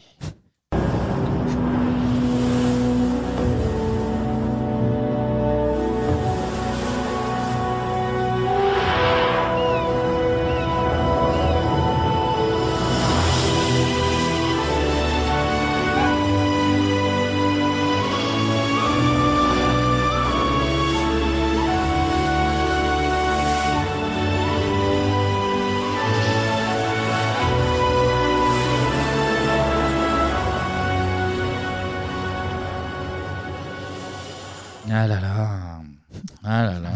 Avec Yves Régnier aussi, je crois, dans le. Oui, oui, ouais. absolument. Qui, qui allait rejoindre Bruno Matinier et. Et qui est parti rejoindre euh, tout là-haut. Renault. Voilà. Alain Gillot-Pétré. Aussi. Bon vent. aussi. Dolmen, donc, euh, pour l'anecdote, ça Mhm. fera jusqu'à 13 millions de, de téléspectateurs. Ah oui. Ah, c'est encore mieux que- euh, oui. c'est C'est plus haut, là, hein, c'est le plus gros score, là, Et puis en 2003. Et puis, et puis, et puis, les sagas de l'été qu'on a connues, eh ben, elles vont disparaître euh, petit à petit. Ou du moins, elles vont déjà perdre en qualité et puis un peu moins marquer les esprits parce que déjà il y a plusieurs raisons à tout ça au fil des années Mm. c'est que déjà les budgets des chaînes euh, diminuent Ouais, parce qu'il y a plus de chaînes aussi. Et puis ils proposent de, de nouveaux euh, types de programmes. hein, euh, on l'a vu euh, avec l'émergence de télé-réalité, ben, à la place de te taper les yeux d'Hélène, t'auras Colanta ou euh, Ouais. enfin genre, genre d'émission. L'île de la tentation, par exemple. Par exemple, bon, ça c'était plus deuxième partie de soirée, mais, ouais, mais bon. oui, il y avait Brandon et Diana qui, ont remplacé les yeux d'Hélène. Mm. Euh, Il y a la TNT aussi qui multiplie les chaînes, donc forcément un peu plus de concurrence. Et puis, bah, tu as le mode aussi de, de consommation Oui. des gens qui, qui évoluent. Maintenant, tu as accès à des séries US de, de qualité sur, sur Netflix notamment. Donc, forcément, tu es un peu moins chaud. aussi, euh, hein, toujours pareil, ouais. Un peu moins chaud pour attendre une semaine pour, euh, pour se taper les cœurs brûlés. Ouais. On finit avec un tout petit quiz. Ouais. Un quiz, Vas-y. un quizounet. Un quizounet. Euh, C'est une question un peu dure, mais je pense que Clément a Allez, quelques Clément. indices. Je compte sur toi, Clément. Je suis derrière toi, Clément. Vas-y. Un acteur américain a joué en 95 dans Sandra, princesse rebelle, que personne n'a regardé, ça tombe bien. Qui est-il? C'est un acteur de série, Série, euh, d'un duo. d'un duo américain? Ouais, Euh, de policier, Duo de policier. euh, ça me dit rien. là. Ah ouais. avec une voiture Ah, Il y en a beaucoup. emblématique, Ah, Steve McQueen? De couleur rouge. Ah, Magnum, euh, Tom Selleck? Non, non, non, un duo de policiers. Euh, Une voiture rouge Ah, Starsky et Hutch non? Ah ouais, et donc, Paul Michael Glaser bah, le deuxième. Ah, euh, David Soul David Sol, absolument. joué. Bien joué. Bien joué, bien joué, bien joué. Clémy. Allez, deuxième question. Il y a une actrice euh, qui va être une star d'une des futures sagas de l'été de TF1 qui a joué toute jeune dans Les Yeux d'Hélène. Qui c'est? Tout, euh, qu'elle a donc 10-15 ans à l'époque? Euh, Même ouais, moins? peut-être un petit peu moins. ouais. Donc 80, qui est né en 82, euh, connu dans les années 90 après ou, euh, Qui, surtout à partir des années 2000. Qui est joué ça me dirait dans Zodiac. Ah. Je viens de vous dire son nom. On voit ceux qui écoutent et ceux qui Mais non, pas. mais c'est pas ça. Et Aileen elle- Chauvin Non. Non Elle est avec un footballeur, un ancien footballeur. Ah, Clark Kane. C'est Clark Ah, Kane. Clark absolument. Kane, bah oui, bah. Clark Kane qui Galère à trouver jouait. son nom. Alors je cite la petite pourri gâtée. Ah bah écoute. Hein. Et on la Ok. salue d'ailleurs. Bah oui. Et Claire Kane, alors euh, rien à voir avec les sagas de l'été, Claire Kane, dans quelle série américaine est-elle apparue en 1994 Et ça c'est surprenant. Série très connue? Ouais. Beverly Hills? Non. Mais un truc euh, policier, un truc. non, non, euh, un truc de la bagarre. De la bagarre. Un peu euh, faussement fantastique. euh, avec Adrian Paul. Ah, euh, merde. euh, Ah, euh, Highlander Highlander. Ah, on a joué dans Ouais, bah, c'était une Oui, petite enfin, apparition. petit- Bah, tac, euh, Mais quand Duncan même. MacLeod du camp des Ça Mac- marche, Bah, euh, Franck Dubosc, notamment, a, Ouais. a été euh, dans Highlander. Eh ouais, voilà. Et d'ailleurs, ça fait une très belle, euh, une très belle transition, Franck Dubosc. Bah oui. C'est l'heure d'aller au camping, les copains. Allez. Est-ce que ce serait pas l'heure de partir en vacances? Si lui il en parle, ça veut dire que tout le monde en parle. Non, non, mais c'est un truc, c'est énorme. C'est énorme, je crois pas. Tout le monde en parle. Inévitable. Tout le monde en parle. Bon, c'est bien gentil, messieurs, de nous parler de la télé hein, pendant les vacances d'été. C'est très très bien. Euh, très bonne chronique, euh, Kevin. Merci. mais vous comptez pas rester devant votre télé pendant deux mois, là, quand même, les gars? Non, non, non. On va pas, on va pas rester là. Allez, vous, ouvrez- vous ouvrez ces volets, là. Vous me cassez. En plus, ça pue là-dedans, là. C'est quand même infernal. Mais c'est pas fini. Il fait 40 degrés, là. Oh vous me coupez de toute façon cette télé, hein, je vais vous dire, je vais vous spoiler les gars, c'est c'est pas demain que Miri Dark elle va, elle va retrouver la vue de toute façon. Donc bref, allez préparez vos affaires là les gars, on se bouge le fiac. Allez, dépêchez-vous, on part demain matin. En plus on a notre mobilhome hein, euh, pour 10 heures, donc ça s'agirait de se bouger le fiac. Mais avant les gars, on va se cultiver un peu. Jingle. L'ouverture d'esprit, l'ouverture à toutes les cultures, l'ouverture au monde qui vient, doivent être notre gymnastique quotidienne. France Culture, l'esprit d'ouverture. Ah bah, ça c'est Et tout nous. voilà Ça, Ça, c'est tout nous. ça. Enfin, un putain de jingle à la hauteur de mes chroniques. Franchement, ça fait plaisir.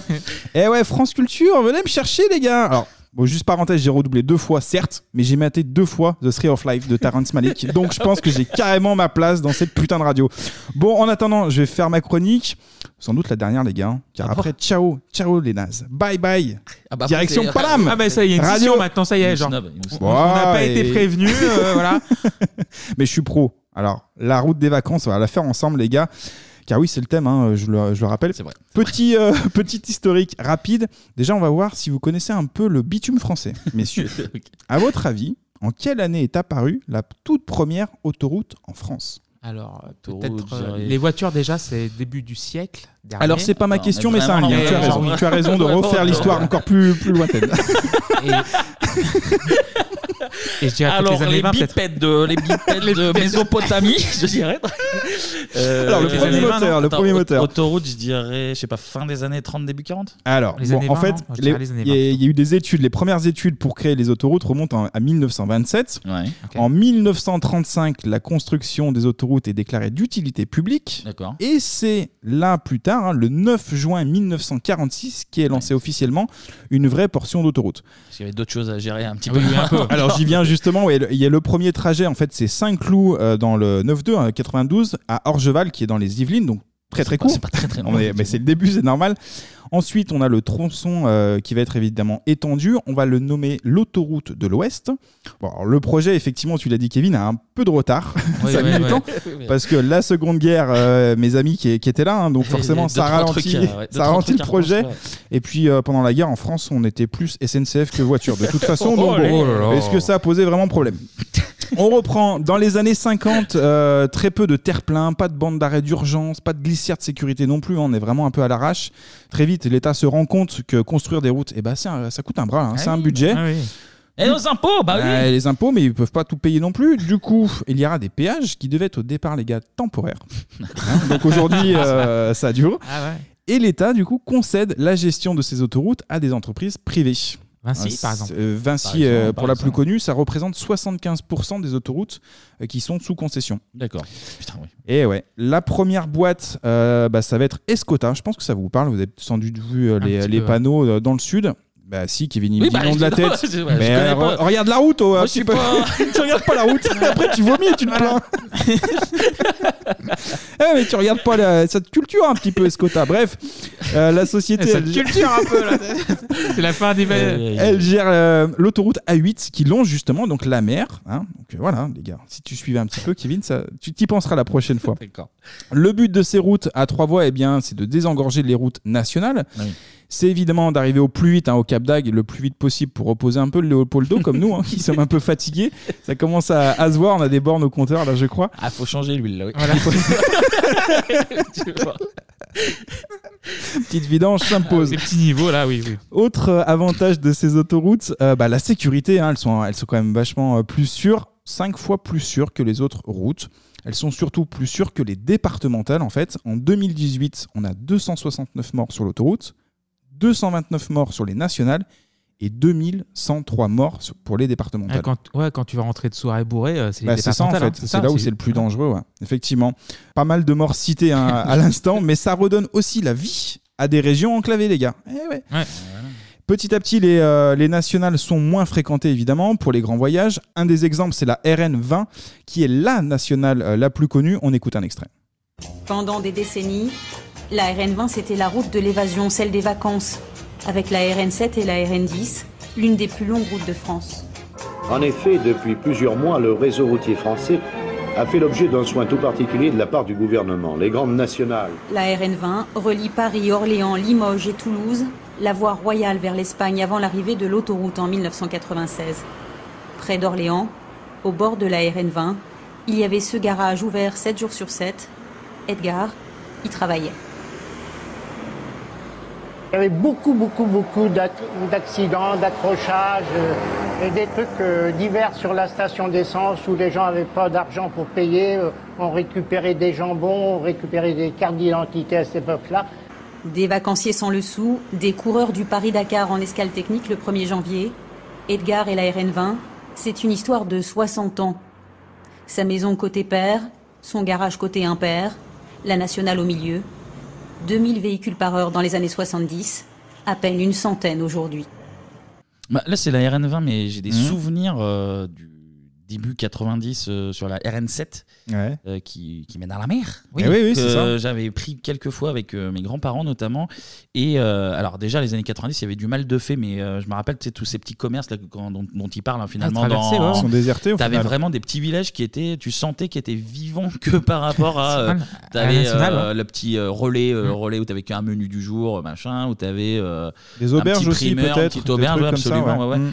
Et déjà dans les années 90, c'était un peu marrant parce que euh, c'était méga long par la NES évidemment, mais au moins tu avais ce côté un peu vivant. Des... Oui, un peu. Mais c'est ça, Et on- puis il y avait- maintenant, avait par euh, ouais. et puis man- ouais, ça avait un Des- côté ouais. un peu kitsch, c'était rigolo.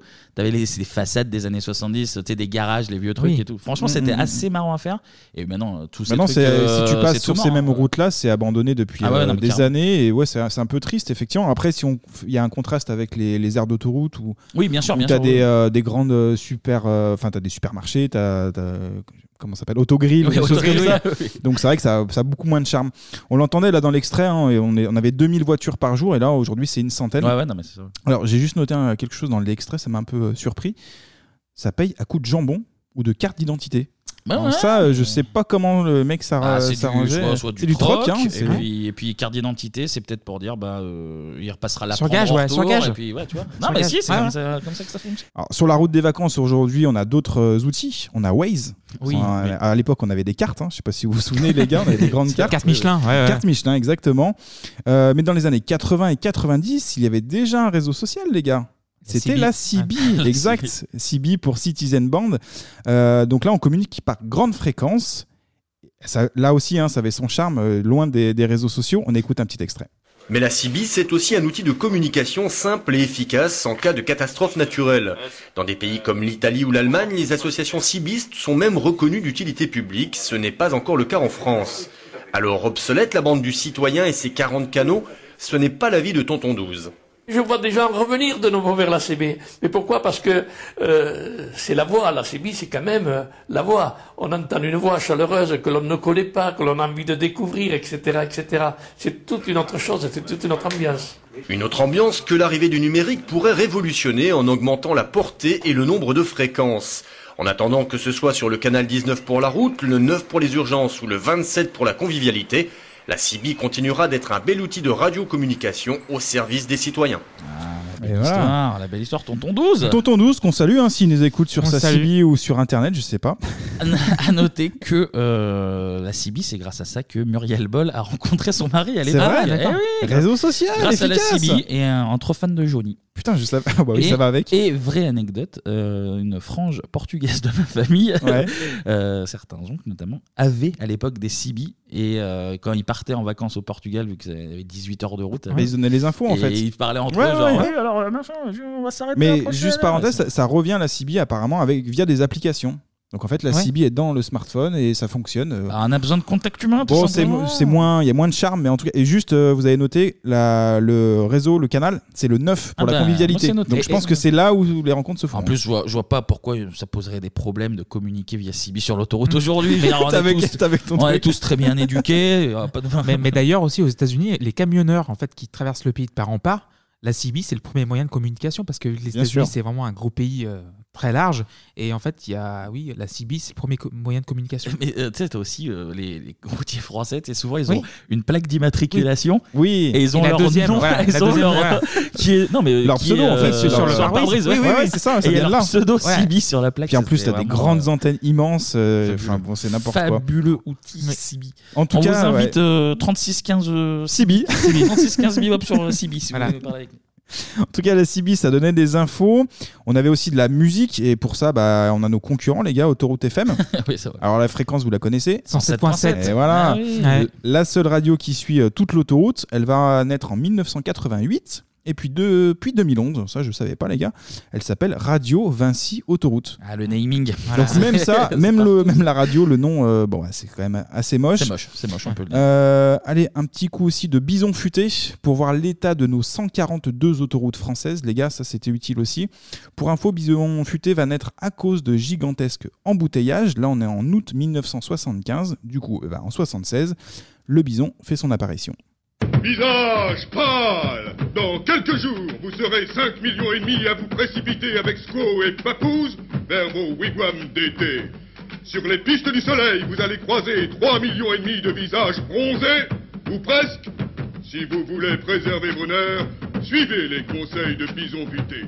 Suivi les consignes de Bison Futé. Depuis l'année dernière, les pouvoirs publics, en effet, ont eu une heureuse initiative, l'opération Bison Futé. De charmantes hôtesses, habillées en indiennes, distribuent au péage des dépliants sur lesquels il y a marqué que nous sommes tous des visages pâles et que nous devons suivre les conseils du grand chef Bison Futé. Ça, c'est de l'appropriation culturelle. hein, faut Voilà, le c'est dire. ça, Ouais, mais c'est parti. En fait, ils expliquent pourquoi bison futé parce que euh, c'est une tribu et dans la tribu, bah, on se partage les bons tuyaux. Et puis il y a Kim, le fils du forgeron, vient. de faire- En tout cas, voilà. Ouais, vous avez été sages, les, les gars. Vous avez Ah été plutôt sérieux. Donc, euh, c'est bien. Je crois qu'on va pouvoir partir au, au Cap d'Agde finalement. Il n'y a pas de souci. Je vous laisse remplir la voiture. Hein, Dépêchez-vous. On prend ses affaires. On fait vite, s'il vous plaît. Euh, Clément, je crois qu'il y a ton neveu qui est Ah. là-bas. C'est encore quoi Attends, ce attends. merdier? Vas-y. Ah, non. Ah, Eh, tonton Les cabas, ils sont trop lourds Allez, monte dans la voiture. j'ai Regarde, Monte, il s'en monte. va. Monte, Bilal, monte. Hé, Atmen. Allez, monte, monte. Allez, on y va, on y va. Bah, mais c'est ton, ouais, c'est ton neveu, euh, Clément? Ah, peut-être, oui. Mais ouais, je sais pas, ça me surprend. Je dis ça comme ça, mais bon. En tout cas, désolé pour lui, hein, le neveu, il ne rentrera pas parce que la 205, elle est déjà bien surchargée, les gars. Pour nous, c'est direction le camping et puis euh, bah, ça sera route nationale. Ah je bah crois que ça a c'est beaucoup plus de sympa, charme. bah oui. Ah, on est d'accord, même c'est si on va, cher. on va mettre le double de temps, mais au final, c'est pas très grave. En plus, je vous ai acheté des petits jeux de poche. Ah bon, on va être bien Donc là. on a, on a le temps, on s'arrêtera aux aires d'autoroute, ça va être cool. Ah non, si on prend la nationale. Et oui, mais il y a des airs, il y a quand même des airs. Oui, alors tu vois, c'est l'expression en fait. Voilà. C'est vrai, c'est marrant parce que c'est on dit les aires d'autoroute, mais en fait, t'as des aires de repos aussi voilà. sur les C'est nationales. vrai. Tu fais bien de le dire. On arrive dans 12 heures en plus, c'est nickel. voilà les gars. Au-delà de la vanne, vous gardez quel souvenir vous des, de ces longs, tra- enfin longs moins longs trajets en, en voiture euh, l'été quoi, le, le trajet du vrai départ en Moi- vacances là. Moi, j'avais le truc, on partait, euh, on disait ça à la fraîche le matin. Ah euh, Et puis, euh, c'était plutôt cool. Je vais l'expliquer après dans ma partie euh, perso, mais euh, c'était. euh, Montélimar, euh, l'arrêt obligatoire. On prend du nougat, forcément, Pareil, oui, le ouais. classique. Il y avait même des brumisateurs, je me souviens, euh, une, enfin peut-être plusieurs années, je sais plus. Et puis aussi, il y avait un truc, on te filait euh, des fois, pas tout le temps, au péage, euh, des sacs de cadeaux Oui, en il y fait. avait des petits goodies, oui, oui, T'avais des oui, petits oui. bonbons, des petites conneries, de la pub, etc. Et puis, euh, bah, c'était bien, parce que même si le trajet était long, bah, tu te dis, ouais, je vais à la mer, je vais à tel endroit, et voilà. Ils sont charmants encore une fois, même sur l'autoroute. Ah, c'est pareil, euh, Montélimar, Bolène, l'enfer. Classique, hein. À la fin, à la fin tu fais genre, je partais à Saint-Etienne, on, on partait à Lyon, euh, Vienne, Ouais. Bolène, Montélimar, là, ça toute une carte. Et pour aller dans le Var. Péage du Roussillon. Voilà. Non, moi, c'est pareil, c'est les flashs 107.7 euh, où t'écoutais des, des anecdotes de- d'autoroute où tu te foutais pas les pieds. Genre, euh, il ça. y a euh, 18 km. c'était toutes les 10 minutes, euh, les flashs. euh, des fois, ils coupaient la musique. Là. Et nul. puis, et puis, un peu comme toi, soit départ euh, de nuit. Si on allait Oui, très le matin. loin, si Quand on tu vas très loin, oui, et c'est quand- ça. Et quand j'étais gamin, je me rappelle même que mes parents m'aménageaient genre un petit coin couchette à l'arrière, tu vois, avec Oh. euh, les draps, machin, on était bien. Ah. Ou soit, ou soit très tôt le matin, évidemment. Les jeux en voiture pour, pour s'occuper, Ouais. les embouteillages, évidemment. Et moi, je- vous pouvez témoigner que je suis un peu mauvais joueur, un peu mauvais parent. Complètement, Et dites-vous que dans les embouteillages, j'avais ce, ce toc de, de détraquer que si je croisais un autre enfant de mon âge dans une voiture, d'une file d'à côté, sortait de la voiture. ça devenait, ça devenait naturellement mon ennemi intime. Et il fallait que j'avance plus vite que lui. Ah ouais, oui, d'accord. oui. Ah, alors, que, alors que lui, il n'en avait rien à foutre. Il y, avait le truc de un Ouais. jeu de plaques aussi. Oui, le jeu de plaques pour les départements. Oui, ça oui, oui, oui. Ça me donnait envie de vomir, donc je le faisais plus. Voilà, moi. 71, C'est- 42, c'est pour ça que 69. Clément 30. est si fort. Ouais, ça vient de là, ça vient des plaques. en, en département. C'est Mais fou, sinon, non, mais c'est étrangement, même si ça, ça durait une éternité, c'était. euh, Le retour est plus chiant par Ah, le contre. retour est plus chiant. c'est Le plus- retour est beaucoup plus long. Le on est retour est subi. plus chiant, mais. euh, Mais t'es content de rentrer aussi. L'aller l'aller est Des plus fois. long dans le ressenti parce que t'as l'excitation euh, du, C'est vrai. du lieu où tu vas. donc, C'est vrai euh, aussi. donc Et voilà. pour le départ, c'est euh, plus euh, début d'après-midi. Je sais pas si. euh, pareil. Chacun, chacun. Ah ouais, mais ça veut dire que t'avais la clim parce que euh, sinon c'était insupportable aussi. En plein été. c'est À compliqué. 1h11, il n'y avait pas la clim. Ouvre les fenêtres et puis voilà. D'ailleurs, juste une petite parenthèse, il y a un autre podcast, Culture 2000, qui est une- un très bon podcast Ouais. au demeurant, qui avait fait une émission, euh, ils étaient venus la faire en direct à Lyon d'ailleurs, sur la vallée du Rhône et sur la route des vacances justement, Mhm. où ils parlaient notamment bah, de, la, de la RN7. Alors nous, on a fait une petite euh, parenthèse, mais c'était surtout pour parler de notre, euh, notre expérience perso. Mais Ouais. si vous voulez en savoir plus niveau historique et tout ça, euh, ben on vous le conseille parce que c'est pour le coup c'est très intéressant. Ouais. Et puis encore une fois, c'est un très bon podcast, donc euh, on vous Bien mettra vu. même un lien euh, sur 3615 Bebop. Voilà, la, la fraternité entre, Mais entre les ça. podcasts, c'est important. Ouais. Oui. Bon, ça y est, on est arrivé. Bah ouais, Allez, on s'étire. bien, hein. La petite sensation là dans les jambes, un peu Ça lourde, colle un là. peu, hein, je suis désolé au niveau du jambe. Je suis un peu collé moi. On est arrivé, mais là, là, il y a plusieurs écoles. Alors déjà, soit t'es team mer, soit team montagne. Autant vous dire qu'ici, c'est la mer directement. Et après, Ouais. t'as soit vacances culturelles ou soit rien Oh. à branler, tu te la coules douce sur place. Et autant vous dire qu'ici, on n'est pas les plus culturels. euh, Non, ça ça. Mais tu avais aussi deux écoles niveau lieu de villégiature. Et d'un côté, tu avais notamment le team camping. Et ouais, merci Kevin. On va- Là, on va parler sérieux deux minutes. Là. Ah bah on- ok. Donc les vacances pour moi, c'est comme du bosque et Otaniente, c'est camping. La France des 30 glorieuses au pouvoir d'achat croissant, mais de l'esprit tranquille et détente. Donc les origines du camping remontent selon le site aquatiquevacances.com. c'est sourcé encore. Ah, la le- très belle source. jusqu'au bout. Incroyable. En 1890, avec le Touring Club de France, établi par Lucien Baudry de Saunier en vue d'exploiter le tourisme sous toutes ses formes. Le but était de découvrir la nature sans contrainte, d'où le fait de planter sa tente un petit peu partout pendant une escapade. Tente avec euh, un E, hein, on rappelle. Oui, oui, attention, Ah oui, évidemment. Donc le goût de l'inédit et de l'aventure aussi. Donc presque un demi-siècle plus tard, avec enfin les deux semaines de congés payés en 1936, Ouais. le camping se démocratise. Enfin, donc chaque commune dédie des terrains spécifiques pour y implanter son petit bivouac personnalisé. Mmh. Presque 20 ans plus tard, donc une chanson va encapsuler cet état d'esprit. Le cœur léger, on peut chantonner dans la voiture avec la clope au bec et le panier garni, la fameuse National 7 de Charles Trenet, sortie en 1955. De toutes les routes de France, d'Europe, celle que je préfère, c'est celle qui conduit en auto ou en autostop vers les rivages du Midi. National 7. Il faut la prendre qu'on aille à Rome à 7. Que l'on soit 2, 3, 4, 5, 6 ou 7. C'est une route qui fera 7.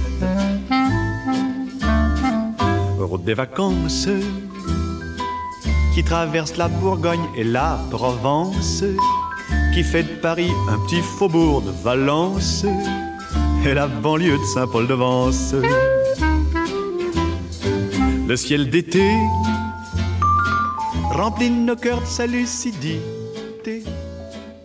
Ah, Voilà, la National 7. Bah oui, Charles Trenet, hein, euh, Trenet. j'aurais pas cru qu'on écoute un jour Là, Charles Trenet. là, les gens sont en train de se dire, mais quand est-ce qu'il parle des années 90 Ouais, Jamais, Charles tout Trenet, simplement jamais. Non, mais en voilà. 55. Mais c'est vrai que le, Enfin, le un fait. petit hommage, euh, euh, petit hommage au Mais bien sûr. Et c'est vrai que moi, j'ai une expérience personnelle de la route Napoléon entre Grenoble et Sisteron. Et Ah bah c'est son ensuite- anniversaire en plus, Napoléon. hein. Non, c'est la, en fait, c'est la grande route qui, en fait, euh, de Grenoble à Cannes-sur-Mer. Ouais. Et euh, pour aller en vacances, quand j'habitais à Grenoble à l'époque, on, on partait de la route Napoléon pour enfin en fait, détourner Sisteron et aller dans le Var. En tout cas, voilà.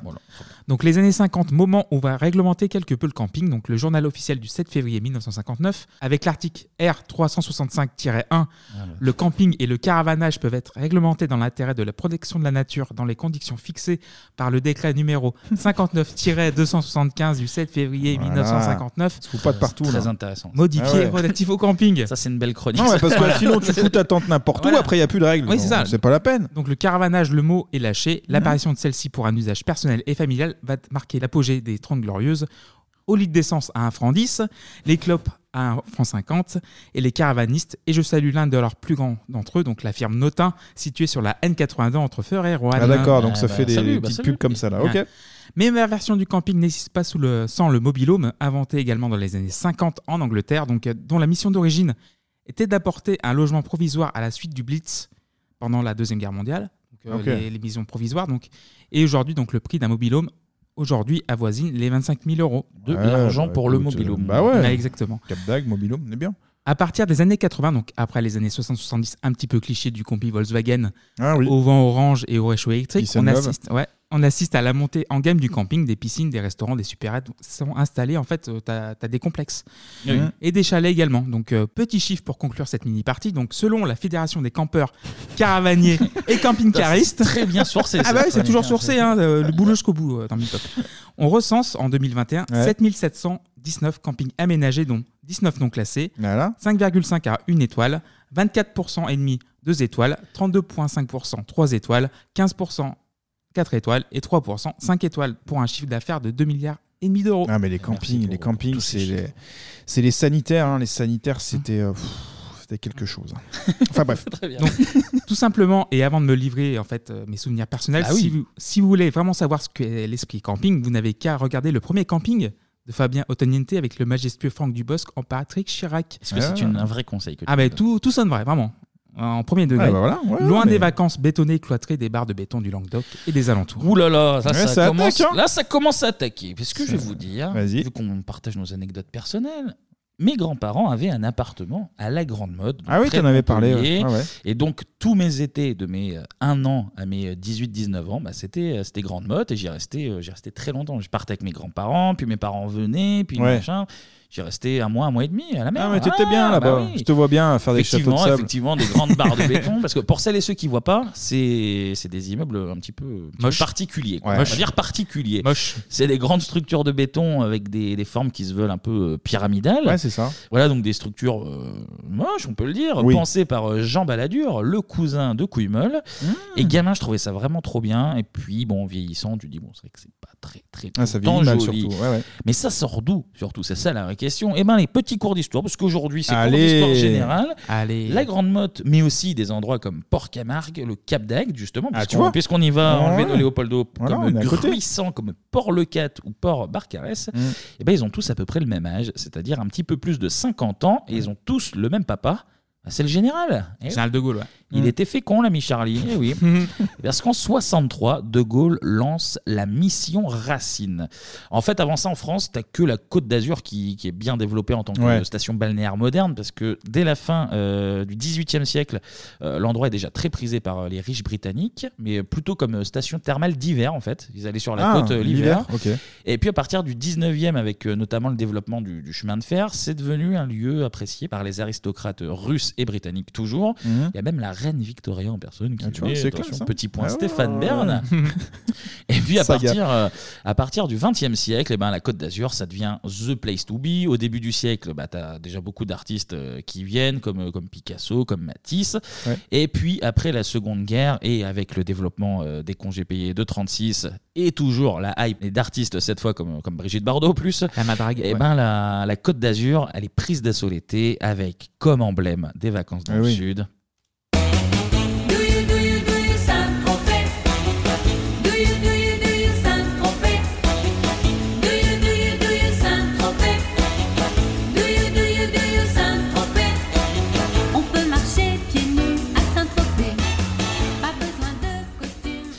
Aïe.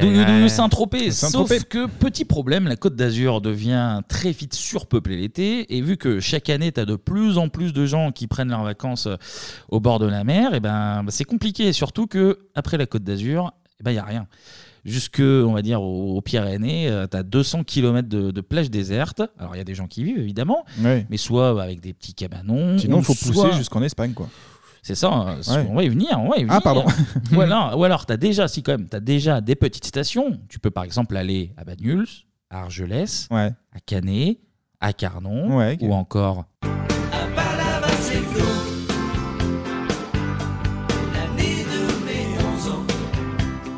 Voilà, c'était juste Ah pour oui, le voilà. petit plaisir Mais tu l'as bien d'entendre glissé au bon moment, bien vu. Anthony Dupré, Bien qu'on vu. embrasse. Qu'on embrasse. Mais bon, là, les, les stations que je viens de citer, elles sont euh, clairement pas adaptées pour, euh, pour se prendre une vague de touristes C'est euh, petit, sur hein. la gueule. Ce qui fait, bah, tu l'as dit Anto, c'est que Mm. euh, les voyageurs, ceux qui viennent du nord notamment et, et de l'étranger, quand ils voient que c'est complet sur la côte, et ben ils tirent. Ils euh, poussent, eh ben ouais. Ils tirent jusqu'en Espagne. Et T'as voilà. quoi T'as prêt ta Salou, t'as la Jonquière entre parenthèses. bon, bah, tu fais des checkpoints, hein, euh, Ah. comme euh, voilà, c'est vacances. T'as acheté un peu de Ricard et puis on est Oh, avec la Et cartouche de cigarettes, ouais, Ouais, ouais, ouais. puis la cartouche, tout ouais, Et là, ouais. du coup, l'ami de Gaulle, il se dit, bah, il y a peut-être moyen de choper un petit peu de cette, euh, de cette masse de touristes, quoi. Donc, euh, enfin, officiellement, il se dit, c'est pour développer l'activité touristique dans le Languedoc-Roussillon et Mhm. éviter qu'ils ne dépendent pas juste de la culture de la vigne, bien sûr.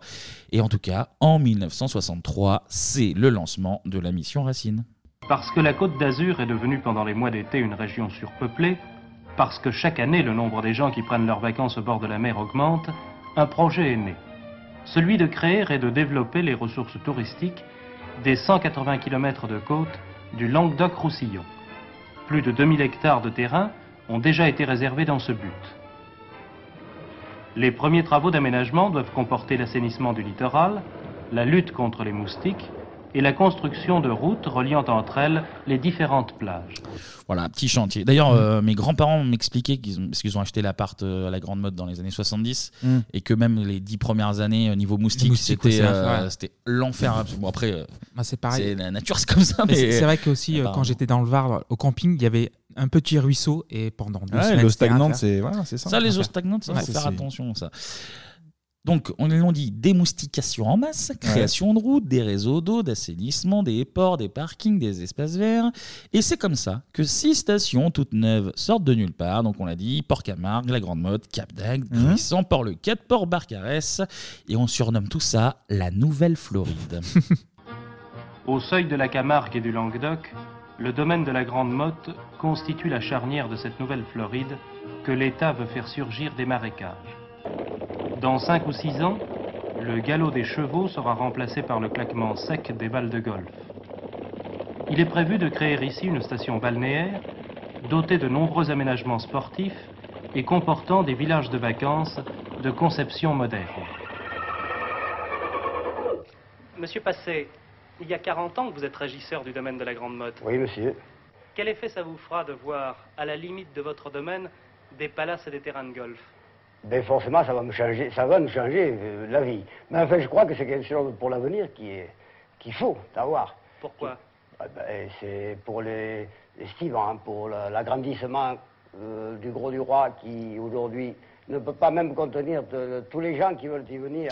Voilà, en merci, merci, monsieur. C'est gentil. Ouais, il est réaliste, hein, en fait, les- alors lui, il a l'air de bien le prendre, mais généralement, les locaux font un peu, font un peu la gueule parce qu'ils ont peur que, bah, que la région soit dénaturée, qu'elle perde un peu le, charme, charme, oui. quoi. Ouais, ouais. Et puis surtout qu'il y ait que des riches comme, euh, comme sur la côte d'Azur, parce qu'en fait, le terme de Nouvelle-Floride, évidemment, il porte un petit peu à confusion.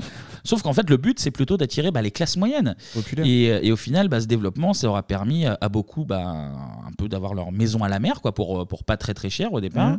Et puis surtout, ça va marquer le développement bah, des vacances plus populaires. C'est euh, Mhm. finalement un petit peu en opposition euh, au côté plus riche de la région PACA. Quoi. Les vacances populaires, voilà, c'est celles où on joue aux raquettes à côté d'un étudiant qui gueule chouchou beignet, glace au lait, glace à l'eau.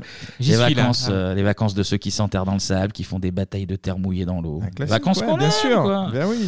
Bon, messieurs, maintenant qu'on est arrivé sur place, il n'y a plus qu'à profiter. Alors, la question elle est très simple. C'est quoi pour vous, enfin, c'était quoi une journée de vacances idéale dans les années 90 Alors, juste, juste petite parenthèse avant de t'expliquer euh, la, journée euh, type. Déjà, Tu as parlé un petit peu du transport tout à l'heure. Ouais. Moi, je voulais juste noter un petit truc. Euh, nous, avec mes parents, on partait à Pégomas, qui était une petite ville juste à côté de, de Cannes. Ouais. Donc Cannes euh, plus chic, du Ah bah coup, oui, on est d'accord. Euh, et surtout, en fait, c'était le contraste. Euh, je me revois partir avec euh, la voiture familiale. La voiture familiale, c'était une Express. Donc Ah. voiture utilitaire. Oui. Utilitaire, plutôt. Euh, mais une Express, euh, pas avec quatre sièges, les gars. Non, non, juste deux sièges. Et donc, euh, avec mon frère, on était à l'arrière.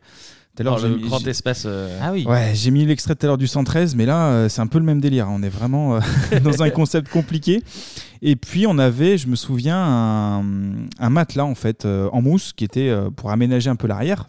Pas de siège, pas de ceinture de sécurité, évidemment. C'est ça, mes années 90. Et puis, euh, c'était à l'arrache, hein, clairement. Et puis, euh, mon père avait mis sur les fenêtres arrière, pour pas qu'on nous voit, justement, euh, du, du papier occultant, en fait. Donc, si vous voulez, on n'avait pas de fenêtre sur les côtés, on n'avait pas de fenêtre sur l'arrière. Enfermement Pour ceux, pour ceux qui nous écoutent depuis euh, le tout premier Bebop, c'est ce même monsieur qui piratait le décodeur. hein. Voilà. On est sur du piratage automobile en fait. hein. C'est sur, euh, sur un autre concept. Mais euh, donc c'était assez folklorique de partir sous 40 degrés et puis euh, de pas avoir de, lumière en fait. Donc on était entre les bagages et puis il y avait des fois des vélos. Enfin tu vois, on est entre la mi-street et mi-bled. Tu vois, on est, un- on est un peu dans, dans le même délire. Ça fait des beaux souvenirs. Mais ça fait des beaux souvenirs plutôt drôles, effectivement. Après, la journée type, bah, c'était. euh, donc là, j'ai dit, hein, j'étais à, à côté de Cannes. La journée type, c'était réveil vers 9h, donc plage le matin, qui était à côté à, à Mandelieu. Euh, bah, là aussi, un chouchou, cacahuète, baignade, évidemment. Euh, enfin, sur moi, c'était souvent sous l'eau. hein. J'étais rarement euh, sur l'eau, mais sous l'eau. Je kiffais. euh, on m'a acheté un- une fois un masque et puis après, c'était terminé. T'appelles Jacques Mayol d'ailleurs. voilà, c'est ça. Jacques Re- Maillot. Jacques Maillot ketchup. Repas vers euh, 13h30, 14h. Ensuite, les gars, qu'est-ce qu'on fait? Bah, C'est la sieste. Donc une bonne sieste jusqu'à 16h, 16h30. Et puis après, qu'est-ce qu'on fait? On prend l'express. Et puis on va dans l'arrière-pays, on va visiter un petit peu les, les villages autour. Ah, donc plage que le matin ici. Ouais, c'était souvent plage le matin, c'est suffisant. Euh, Enfin, je- voilà. Non, mais Baignade le matin, culture l'après-midi. Pour moi, ça me paraît évident. oui, bien sûr. Le soir, euh, bah, c'était assez classique. Il y avait euh, marché nocturne déjà, je me souviens. Donc, euh, petite balade euh, en famille, etc. Une fois aussi euh, par euh, vacances, c'était Luna Park. Euh, Ah. pour moi, c'était obligatoire. C'était un, je l'imposais. hein, c'était, c'était dans le programme. Et puis, euh, j'ai un souvenir aussi. On parle de culture, les gars. Premier concert que j'ai vu, c'était en vacances. La compagnie créole. Ah, voilà. stylé. Stylé. Donc ça m'a, ouais, stylé. Je sais pas si c'est le bon terme, mais en tout cas, ça m'a marqué. Euh, et puis cette période-là, l'été, on partait du 15 au 30 août. hein. En gros, c'était 10 jours, voire 15 jours maximum. Et puis je tombais le 19 août, qui est la date de mon anniversaire. Donc forcément, ça me marquait à chaque fois. C'était ma petite soirée. Pensez-y, hein. euh, si- 19 août, 19 août, de l'argent sur le Twitter. pour Anto. Prend le truc. Tout l'argent sera exclusivement reversé à Mais, l'association. euh, Anto. mais voilà, après tu parlais tout à l'heure de team mer, team montagne, et ben, j'avais la chance de- d'avoir les deux en fait. C'est-à-dire que je partais à la mer et à la montagne avec mes grands-parents, euh, où on squattait un studio qu'avait mon oncle euh, à Morzine. Et puis là, bah, c'était, c'est un autre programme, c'est différent. Donc balade en montagne, VTT, il y avait souvent le Tour de France aussi, donc c'est pour ça que j'étais un petit peu fan euh, gamin. Et puis euh, voilà, donc c'était quand même euh, des, bons moments. Et pour finir, je crois justement, c'était un week-end où on part de Morzine. Et là, mes grands-parents et mon oncle et ma tante nous font une surprise.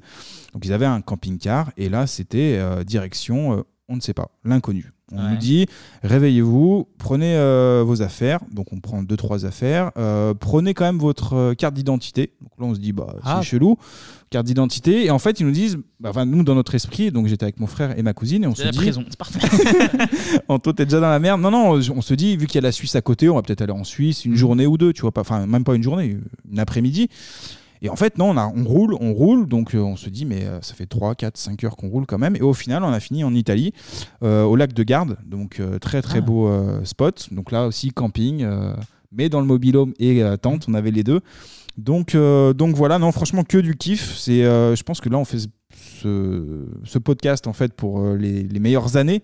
Et dans les meilleures années, bah, il y avait les, les meilleurs mois, on va dire, Ah oui, les bah vacances. oui, bah c'est des- c'est Donc, des- euh, mer et montagne, pour moi, euh, beaucoup de chance à Oui, ce c'est niveau-là. pas, c'est pas tant que c'est propre aux années 90, c'est qu'on était jeunes dans les années 90. Oui, c'est ça. donc Ouais, les c'est- vacances des années souvenirs d'enfance, 90. ouais, c'est sont- surtout ça. sont les meilleures. Exactement, mais très bon souvenir, ouais, effectivement, pour moi. Clément, fais-nous voyager. Moi, du coup, euh, comme vous le savez, mon père était dans la restauration, donc on- il n'avait pas beaucoup de vacances. Donc, euh, pendant peut-être 5 ou 6 ans, je suis pas parti en vacances euh, je suis avec, euh, avec lui. Donc, on était avec ma mère, mon frère et ma sœur. Ouais.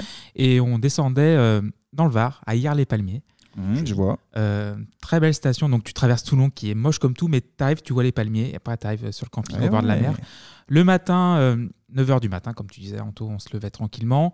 On faisait des mots fléchés le matin, on allait à la piscine du camping. Culture. La culture. Tranquille. Culture, putain. Clément, la culture. Voilà. Nanana. Ça n'avait pas de nulle part d'ailleurs. et donc 13h, Gilot pétré, on mangeait un poulet, un poulet frites. Euh, Malandrin après- en 8, euh, Clément. Et donc, euh, le euh, donc l'après-midi, c'était la plage. Donc soit la plage de sable de hier les Palmiers, soit les plages au galet de Légade. En fait, juste une bourgade. juste Ah, moi, je suis team sable. hein, Ah bah contre. Team Sable aussi, Ah, non, mais les galets, galets, ça fait me- mal au cul et tout. euh. Même là, même, même, même aujourd'hui. hein. Ah bah, C'est bien sûr, question. bien Non, sûr. non, non. Sable fin, euh, voilà. Bien sûr, bien. Mais j'ai beaucoup de souvenirs en vrac, en fait, déjà du, euh, de la baguette chaude en- le matin à la supérette euh, à 8h du matin, tu vas aller chercher le, le pain est Ouais, très ouais. chaud.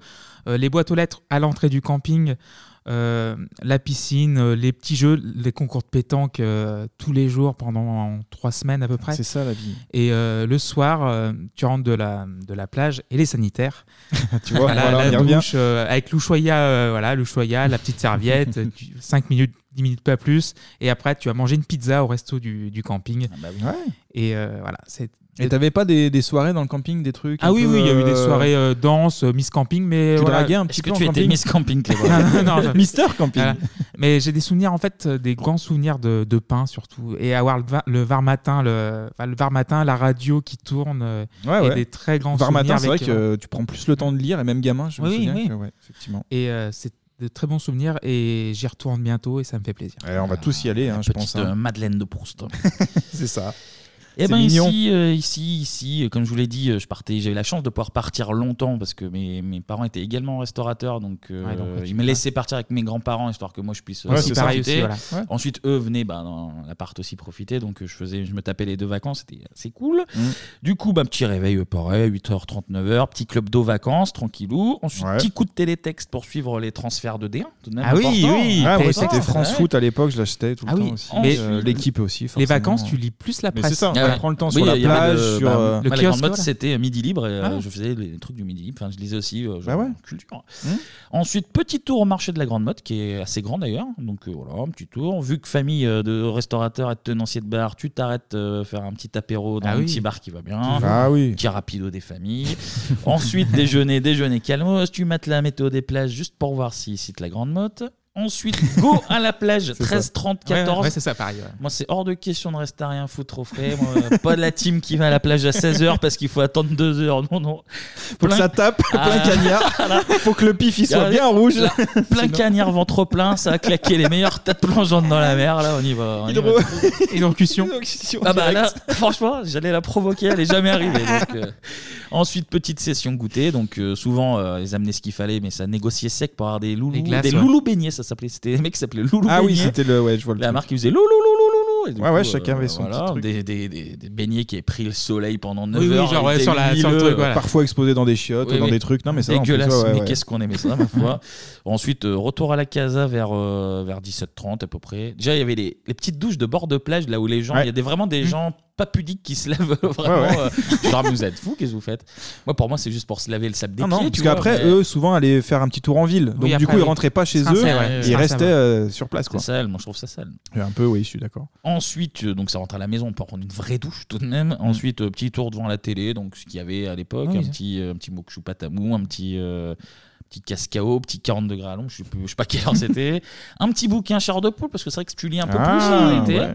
Et Vous aviez ensuite- les passeports, euh, juste parenthèse, les Les passeports. passeports hein. avec cahier de vacances, ouais. Alors, on, on a acheté au début, mais euh, très vite, ils ont compris que fallait pas Ouais, m'imposer un rythme. pareil. C'était genre, bah, je vais faire des exercices tu- si tu veux, mais je vais les choisir déjà d'une. Et puis, Ah, mais ça te nique les vacances, ça. non, non, C'est mais faut pas, faut pas non, non. imposer. C'est fait pour se reposer, les vacances. hein. Ouais. Donc ensuite dîner. Et après, soit un petit coup d'Interville ou de Fort Boyard Ouais. ou de Jeux sans Oui, frontières. ouais. Et sur les coups de 22, 22, 30, parce que euh, les programmes finissaient tôt. Oui, tôt, à l'époque. Maintenant, ils finissent à Petite minuit. promenade digestive euh, pour aller voir. Il y avait des groupes en fait dans des bars qui faisaient de la, de la musique. Ouais. Ouais. Et en fait, euh, ce qui est marrant, c'est que tout le monde, donc tu avais les gens dans le bar, mais tout le monde aussi, euh, les passants qui restaient sur la marina, enfin qui restaient tous debout. Du coup, tu avais des agroupements, tous les bars pour, Exact. euh, pour écouter Et puis on avait chanter. pas mal de feux d'artifice en général. oui, Le absolument. 14 juillet, 14, voilà. le 15 août, euh, Voilà. puis même il y en avait La plus en Grande général. Il a même eu la chance d'avoir un festival du feu d'artifice euh, Ouais. sur toute Comme à une Cannes, semaine. c'était et pareil, du coup, nous aussi. c'était euh, Ah ouais, c'était c'est trop vrai. bien. Et puis surtout, surtout, euh, go à la salle arcade. Il y a Ah oui, deux celle salles l'arcade aussi. arcade Moi, j'en avais une aussi. autant dire que Avec le Rio Orange Sanguine qui tournait, tu sais, la, la petite machine à Exact. C'est Ah, yes, ouais. avec euh, Die Hard Arcade. Ah ouais, moi, c'était House of Dead, ouais. des objets. Moi, j'ai joué à. ISS 2, je crois, International de Soccer machin. Et puis un peu plus tard, le fameux Time Crisis, évidemment, avec les flingues qui est le rouges et même délire, bleus, mais oui, oui, oui. Incroyable. Qui est ouf. Incroyable. Et voilà. Et puis ça rentrait pour pioncer et revivre euh, la même journée absolument, euh, Voilà. constamment, Ouais. inlassablement. machin. Et c'est vrai qu'il y, a des- il y a des souvenirs comme ça. Moi, j'ai le Rio Orange Sanguine, j'ai le Liptonic que j'ai découvert hier, en canette. Il nous fait toujours de la pub, même encore aujourd'hui, hein, du Et Liptonic. euh, j'ai appris aussi la mort de Michel Berger en camping. C'était mon premier souvenir de Ah, j'ai camping que de t'étais mort. parti euh, Non. en camping avec Michel Berger, ça aurait été. Parce qu'en fait, il, il est mort en 92 et était à, je crois qu'à Ro- à Ramatuelle, donc du coup c'était euh, pas très très loin Ouais. d'hier, donc du coup Donc ça a parlé, ouais. Ça a beaucoup parlé.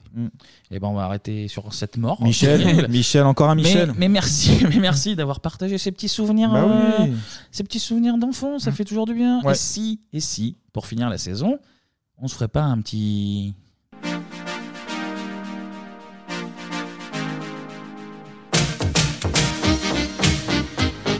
Petit top 50.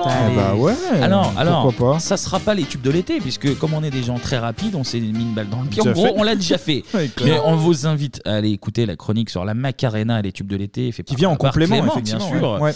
Qui, qui- qu'on peut rajouter ici, et voilà, Mm. qui était une année 95, je sais plus si c'est la première ou la deuxième. Je crois que la première. Ça devait être la. Ah, la première, donc on vous invite à aller l'écouter. Et du coup, vu qu'on les a déjà écoutées, ces chansons de l'été, je vous ai fait, j'improvisais. Du Vas-y. coup, vu que c'est l'été, j'ai pris une chanson par année entre 90 et 99. Ouais. Ah. Une chanson qui était classée dans les 5 premiers du top la semaine du 21 juin de chaque année. Ah, Et du 21 coup, juin, et du ok. coup, petit contre-pied, j'ai pris quasiment aucun tube de l'été. Donc ça va être des chansons qui n'ont absolument Ouais, t'as bien fait. rien à voir avec l'été. 90 du coup, on commence. Absolument. Ok.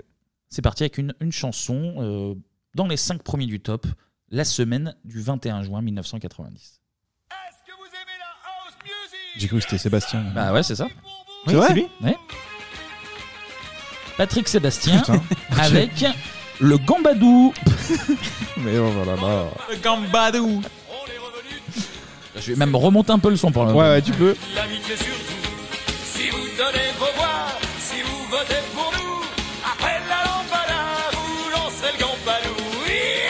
Allez, merci Mais Patrick. on sait ce que c'est le gambado Euh, C'est un truc. C'est comme la lambada, il dit, c'est pas de la house Ouais. music. euh, Ouais, ouais. ah bah, faut écouter ce que dit Patrick aussi. Ok, ok, ok. Donc le Gambadou qui était troisième. 90. ok. Et à votre avis, qui était classé premier cette semaine-là en 90 Lambada euh, Non. Soca Dance Non. Euh, C'est dans le même état d'esprit. Ils étaient trois. Kaoma, on avait quoi on avait quoi Kaoma, c'était Lambada. Mais... Euh, ouais, Dorothée mais- a dansé avec elle de manière un peu grimée. Euh, Zouk Machine? Zouk Machine, Zouk absolument. Machine, ah oui, c'est avec, euh, 90, bah oui, oui. Avec Maldon, absolument. Ok. Allez, on D'accord. passe à une chanson classée parmi les cinq premières la semaine du 21 juin 91.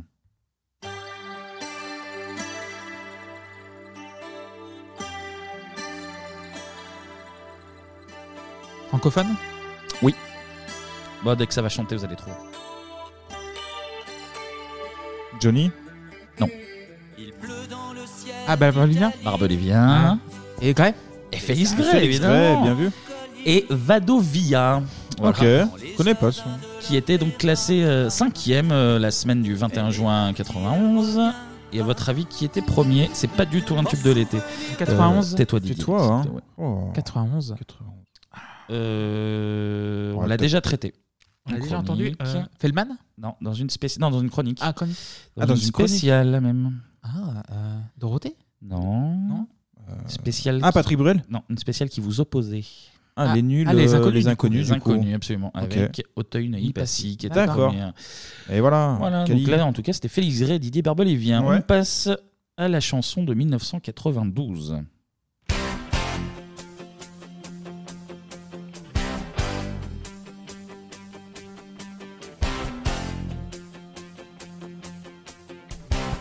Ah, c'est rock, hein. Ça, c'est du rock and roll.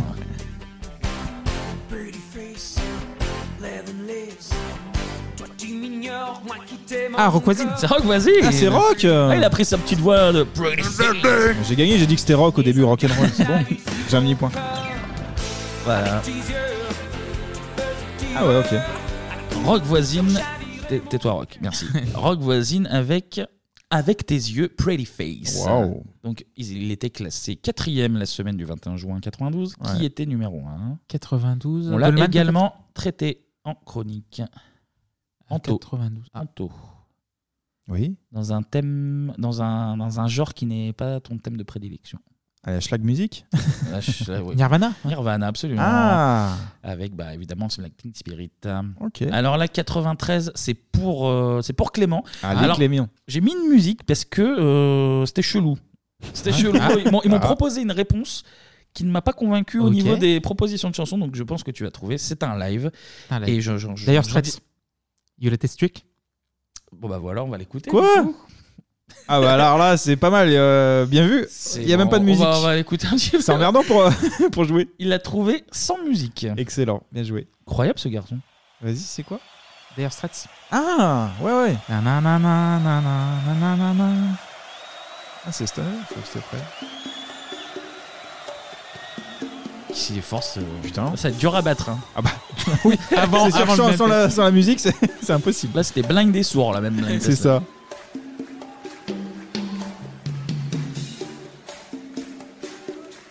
Il y a un petit coup de c'est quoi, du saxo là qui Oui, va saxo arriver, qui va arriver. Et pourquoi c'est du live euh, tu... Parce que alors, on va en discuter avec Ah, Clément après. ok, ok. Ouais, bougez-vous le cul, là, on n'a pas toute la Ouais. soirée là.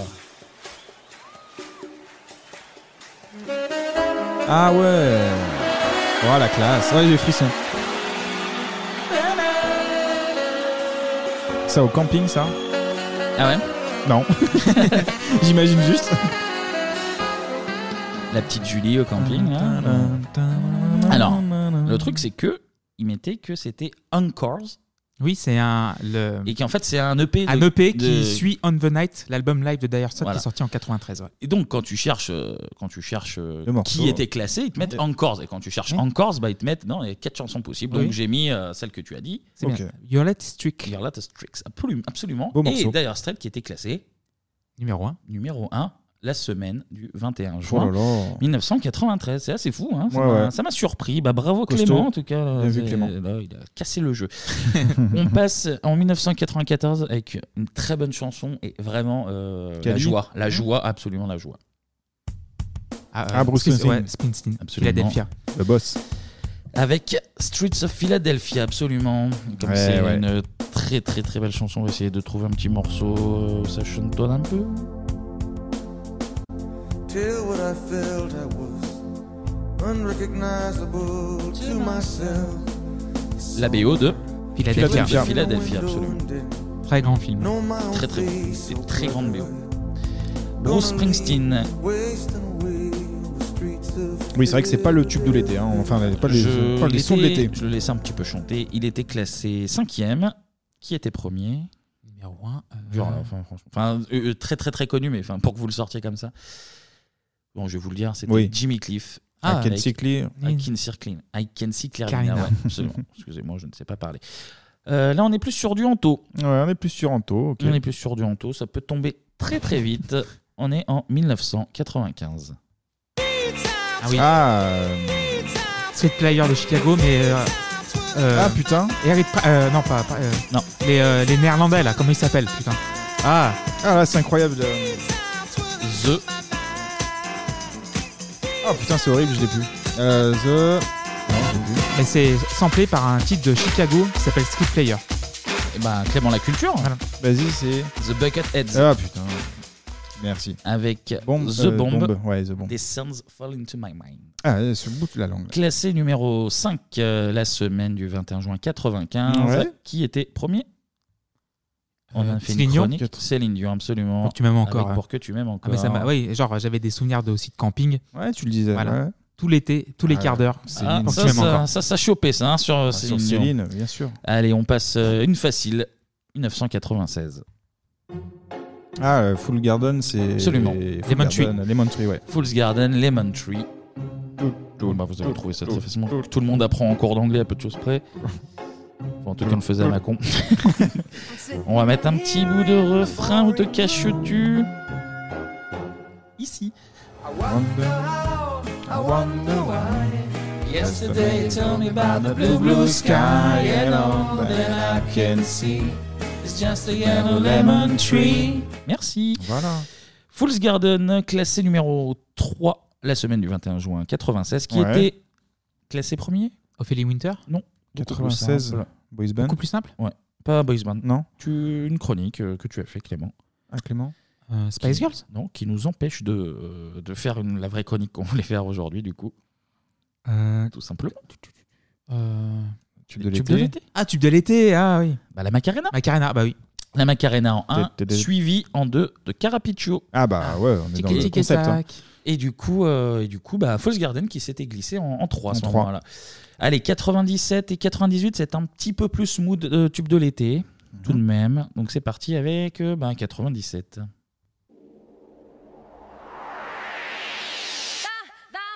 Ah, Dame Dame Déo. Euh... Ah, il me faut le nom. Ouais, je sais. Putain, c'était quoi ça déjà Oh, c'est un nom à la con. C'est un seul nom en F. Bah ouais, j'ai pas. J'ai plus. Felicidad. Ah ouais, non, j'avais oublié zappé complet là. Ça nous a permis d'écouter un peu Dame Dame Deo, ça fait plaisir.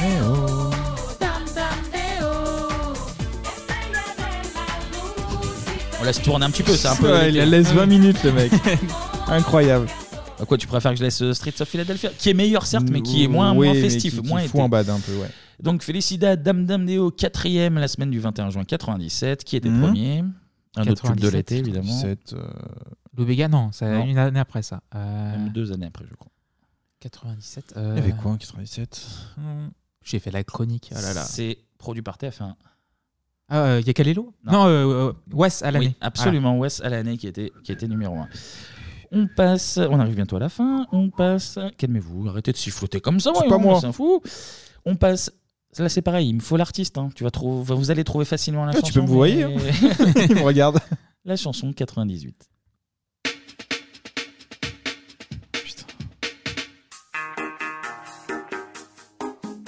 Zebda Non, non, non, non. Ah euh, Nané, nano, Papy- nana. euh, Eh, nanana, Ah, mais ça. ça, nanana, nanana. Pata Pata. Ouais, ouais, ouais. Je la vois là avec cette. Vas-y, c'est en deux mots là. Ah, c'est en deux mots. C et G. Clément Gérardon. Non, c'est pas moi. Gérard, absolument. non, j'ai plus, putain. Kumba Gallo. Ah Kumba ouais, c'est dur ça. Si, pata pata.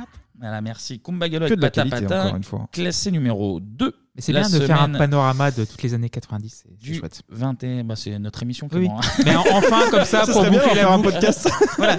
Pour boucler la boucle, je trouve que c'est c'est vrai. assez chouette. Tu as C'est vrai. raison. Donc, euh, Kumba Gallo, classé numéro Kumba Gallo. 2, le 21, la semaine du 21 juin 98. Qui était numéro 1 98. On en a parlé il y a peu. Euh, Notre-Dame Non. Non, essayez de suivre notre émission, s'il vous plaît, l'occasion. essayez d'escouter ce qu'on fait. s'il vous plaît. Une chronique de 98 de cette année De là De ce tour De ce cycle Le rap n'a pas de frontières. Ah, Mano, bah oui. Ah bah oui, Mano. Bah oui, Mano. Sauf l'océan. Oui, oui, Mano, Mano, Mano, Mano. C'est tellement Et proche que j'ai cherché plus loin, moi. Mais oui, Mano. Et voilà. Et on arrive à la chanson qui était classée première la semaine du 21 juin 1999. C'est très très facile. Ah, Mousse. Eh oui. Bah voilà. Jive. Ah ouais, c'est vrai que ce sort- morceau là, il a tourné de ouf. Ah ouais, c'était insupportable à force. Toutes les radios, partout. Allez, on va mettre un tout petit coup de refrain, évidemment. Ah, c'est ça Ah oui, ah bah je connais. Ouais.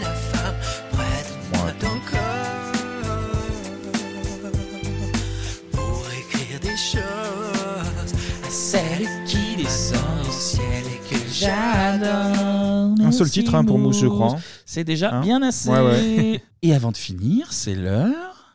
Des remerciements. Des remerciements. Et c'est l'heure du petit scratch. On l'attend, on l'attend. Fabuleux.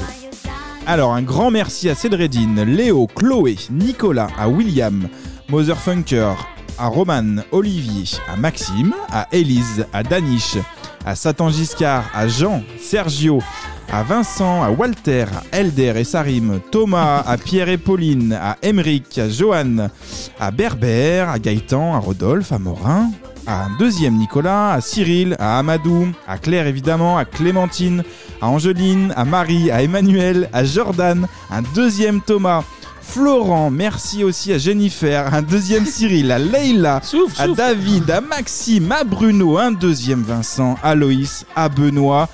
À Émilie, à un troisième Thomas, à Benjamin, à ce connard de Gaout, Le marathonien, à Frise aussi, à Claire, à Blandine, à Blaze et Joussef. Et aussi. Et à aussi, Bertrand. on va en profiter pour Oui. remercier euh, Bertrand, Jonathan Ah. et Sébastien Bellamy. Eh oui, on qui, les embrasse. euh, qui nous ont fait euh, le- l'honneur. L'honneur et de- le plaisir. De partager d'accepter quelques notre chroniques avec invitation. nous, ouais. Et C'était c'était très cool. Eh oui. Et voilà, et bah nous, et bah Et ça maintenant, est. bah on va se retrouver le 30 août. 30 août. 30 août, c'est noté. Tout, tout bien reposé, euh, Tout bronzé. frais, petite coupure euh, salutaire car, euh, car c'est c'est un peu de travail hein, tout de Ouais, même. Euh, on un a, peu, ouais. Oui. On a Un un, peu. autre, Un petit- un petit peu de travail, un peu. On a un autre travail rémunéré à côté. du coup, euh, C'est vrai. Mais c'est c'est vraiment qu'il faut un faire. Mais bon, Gros je pense plaisir. que ça va faire du bien de, de couper un petit peu. Encore, Ouais. mais vraiment encore. Merci à toutes et à tous pour. euh, tous vos messages, euh, tous vos retours, euh, tous, euh, tous vos conseils, euh, tout. euh, Ah bah ouais, ouais, on, on ça essaie nous de fait, travailler toujours un peu euh, plus, un peu mieux euh, grâce ça à nous ça. fait très très plaisir. Mmh. Euh, on espère que là, les, les surprises de- des dernières émissions vous auront fait plaisir Ouais, aussi. carrément. Et puis, euh, et puis on réfléchit déjà euh, à, euh, à- à tout plein de surprises qu'on pourra vous faire euh, l'année prochaine, Clément. Mais D'ailleurs, j'ai des remerciements vu qu'on est en fin de tour Ah, fin de saison. Voilà. c'est des big up. Alors déjà, les héros et héroïnes de YouTube et de Dailymotion qui Ah oui, postent des bien bouts sûr. d'émissions Ouh, bien sûr, et des oui. pubs plus perdues à tout jamais. Donc Sans aussi, vous, voilà. sans vous, rien, de, rien ne serait possible. Bien dit ça. Lina aussi. Évidemment. Merci. Au boulot de Lina. Donc euh, le site Les années éclairées, les années récré, évidemment. Mhm. Les auditrices et les auditeurs, donc pour tous leurs messages gentils Oui. et leurs conseils toujours bienveillants et jamais méchants. Et vous deux là. Ah bah oui, bah merci Ah à vous, bah, merci Parce à que, vous. voilà, aussi, bien Anto sûr, et Kevin euh, qui bien ont, sûr. Comme moi, bossé comme des acharnés pendant six mois et qu'on n'a jamais lâché malgré quelques vrai que ça périodes prend de du doute. temps, mais, mais c'est- mais voilà. Jamais de période de doute en Mais, plus, euh, mais non, voilà, non, mais- je suis mais c'est très heureux et très honoré de travailler avec vous deux. Donc, Eh euh, ben, c'est même pas du travail, mais, Mais c'est aussi, Et puis c'est que le début, là, on va C'est que le revenir, début. on va revenir en pleine forme le 30 août. Oui. Et surtout, on reste présent sur les réseaux sociaux pendant tout l'été. On va continuer d'être actif euh, pendant ces deux Ouais, mois. la on boutique, va, euh, reste ouverte, On va hein. interagir avec nous. On est en train de réagir pour pourquoi pas un petit jeu en passant comme ça, Oui, histoire oui. de, de meubler. On peut vous le dire. On va essayer aussi de bosser sur une playlist qu'on nous a demandé. C'est une très bonne idée d'un d'un auditeur. qui Ouais, nous a dit, ouais, Est-ce on que va- vous pouvez non, on faire, va- on va faire ça. une playlist des sons que vous avez passés? Ça va être du boulot aussi, mais bon, on, va- on aura un peu plus Oui, de temps oui, pour, le faire. Tranquille. Donc sûrement une petite playlist de l'été euh, qui va, enfin de l'été, une playlist années 90 qui va arriver. Ouais. Peut-être un petit jeu, de toute manière, vous serez très rapidement au courant, donc restez, euh, restez bien avec nous sur, euh, sur Twitter et Instagram, 3615 Bibop. BIB. OP. Oh, à deux, en canon. En celui-là. C'est pas du tout un canon. mais- En Dolby Surround. C'est ça. En tout cas, passez un bel été, amusez-vous, Ouais, profitez, profitez bien, vraiment. faites pas trop Il de faut. bêtises. Et Prenez soin de vous. ouais, surtout. Et puis on se retrouve en pleine forme pour parler de l'année 1990. Eh oui, on lancera un nouveau cycle. Et on se retrouve vite pour une Bah nouvelle ouais. saison Yes, avec encore plus de poupou. Encore plus de farandole. Farandole. Allez Et encore plus de Léopoldo. Et on vous l'a dit, plein, plein, plein, plein de nouvelles surprises. Et comme on le disait, dans une décennie pas si lointaine. Tchuss Bisous, Ciao. ciao Et bonnes vacances Ciao, les Ciao. vacances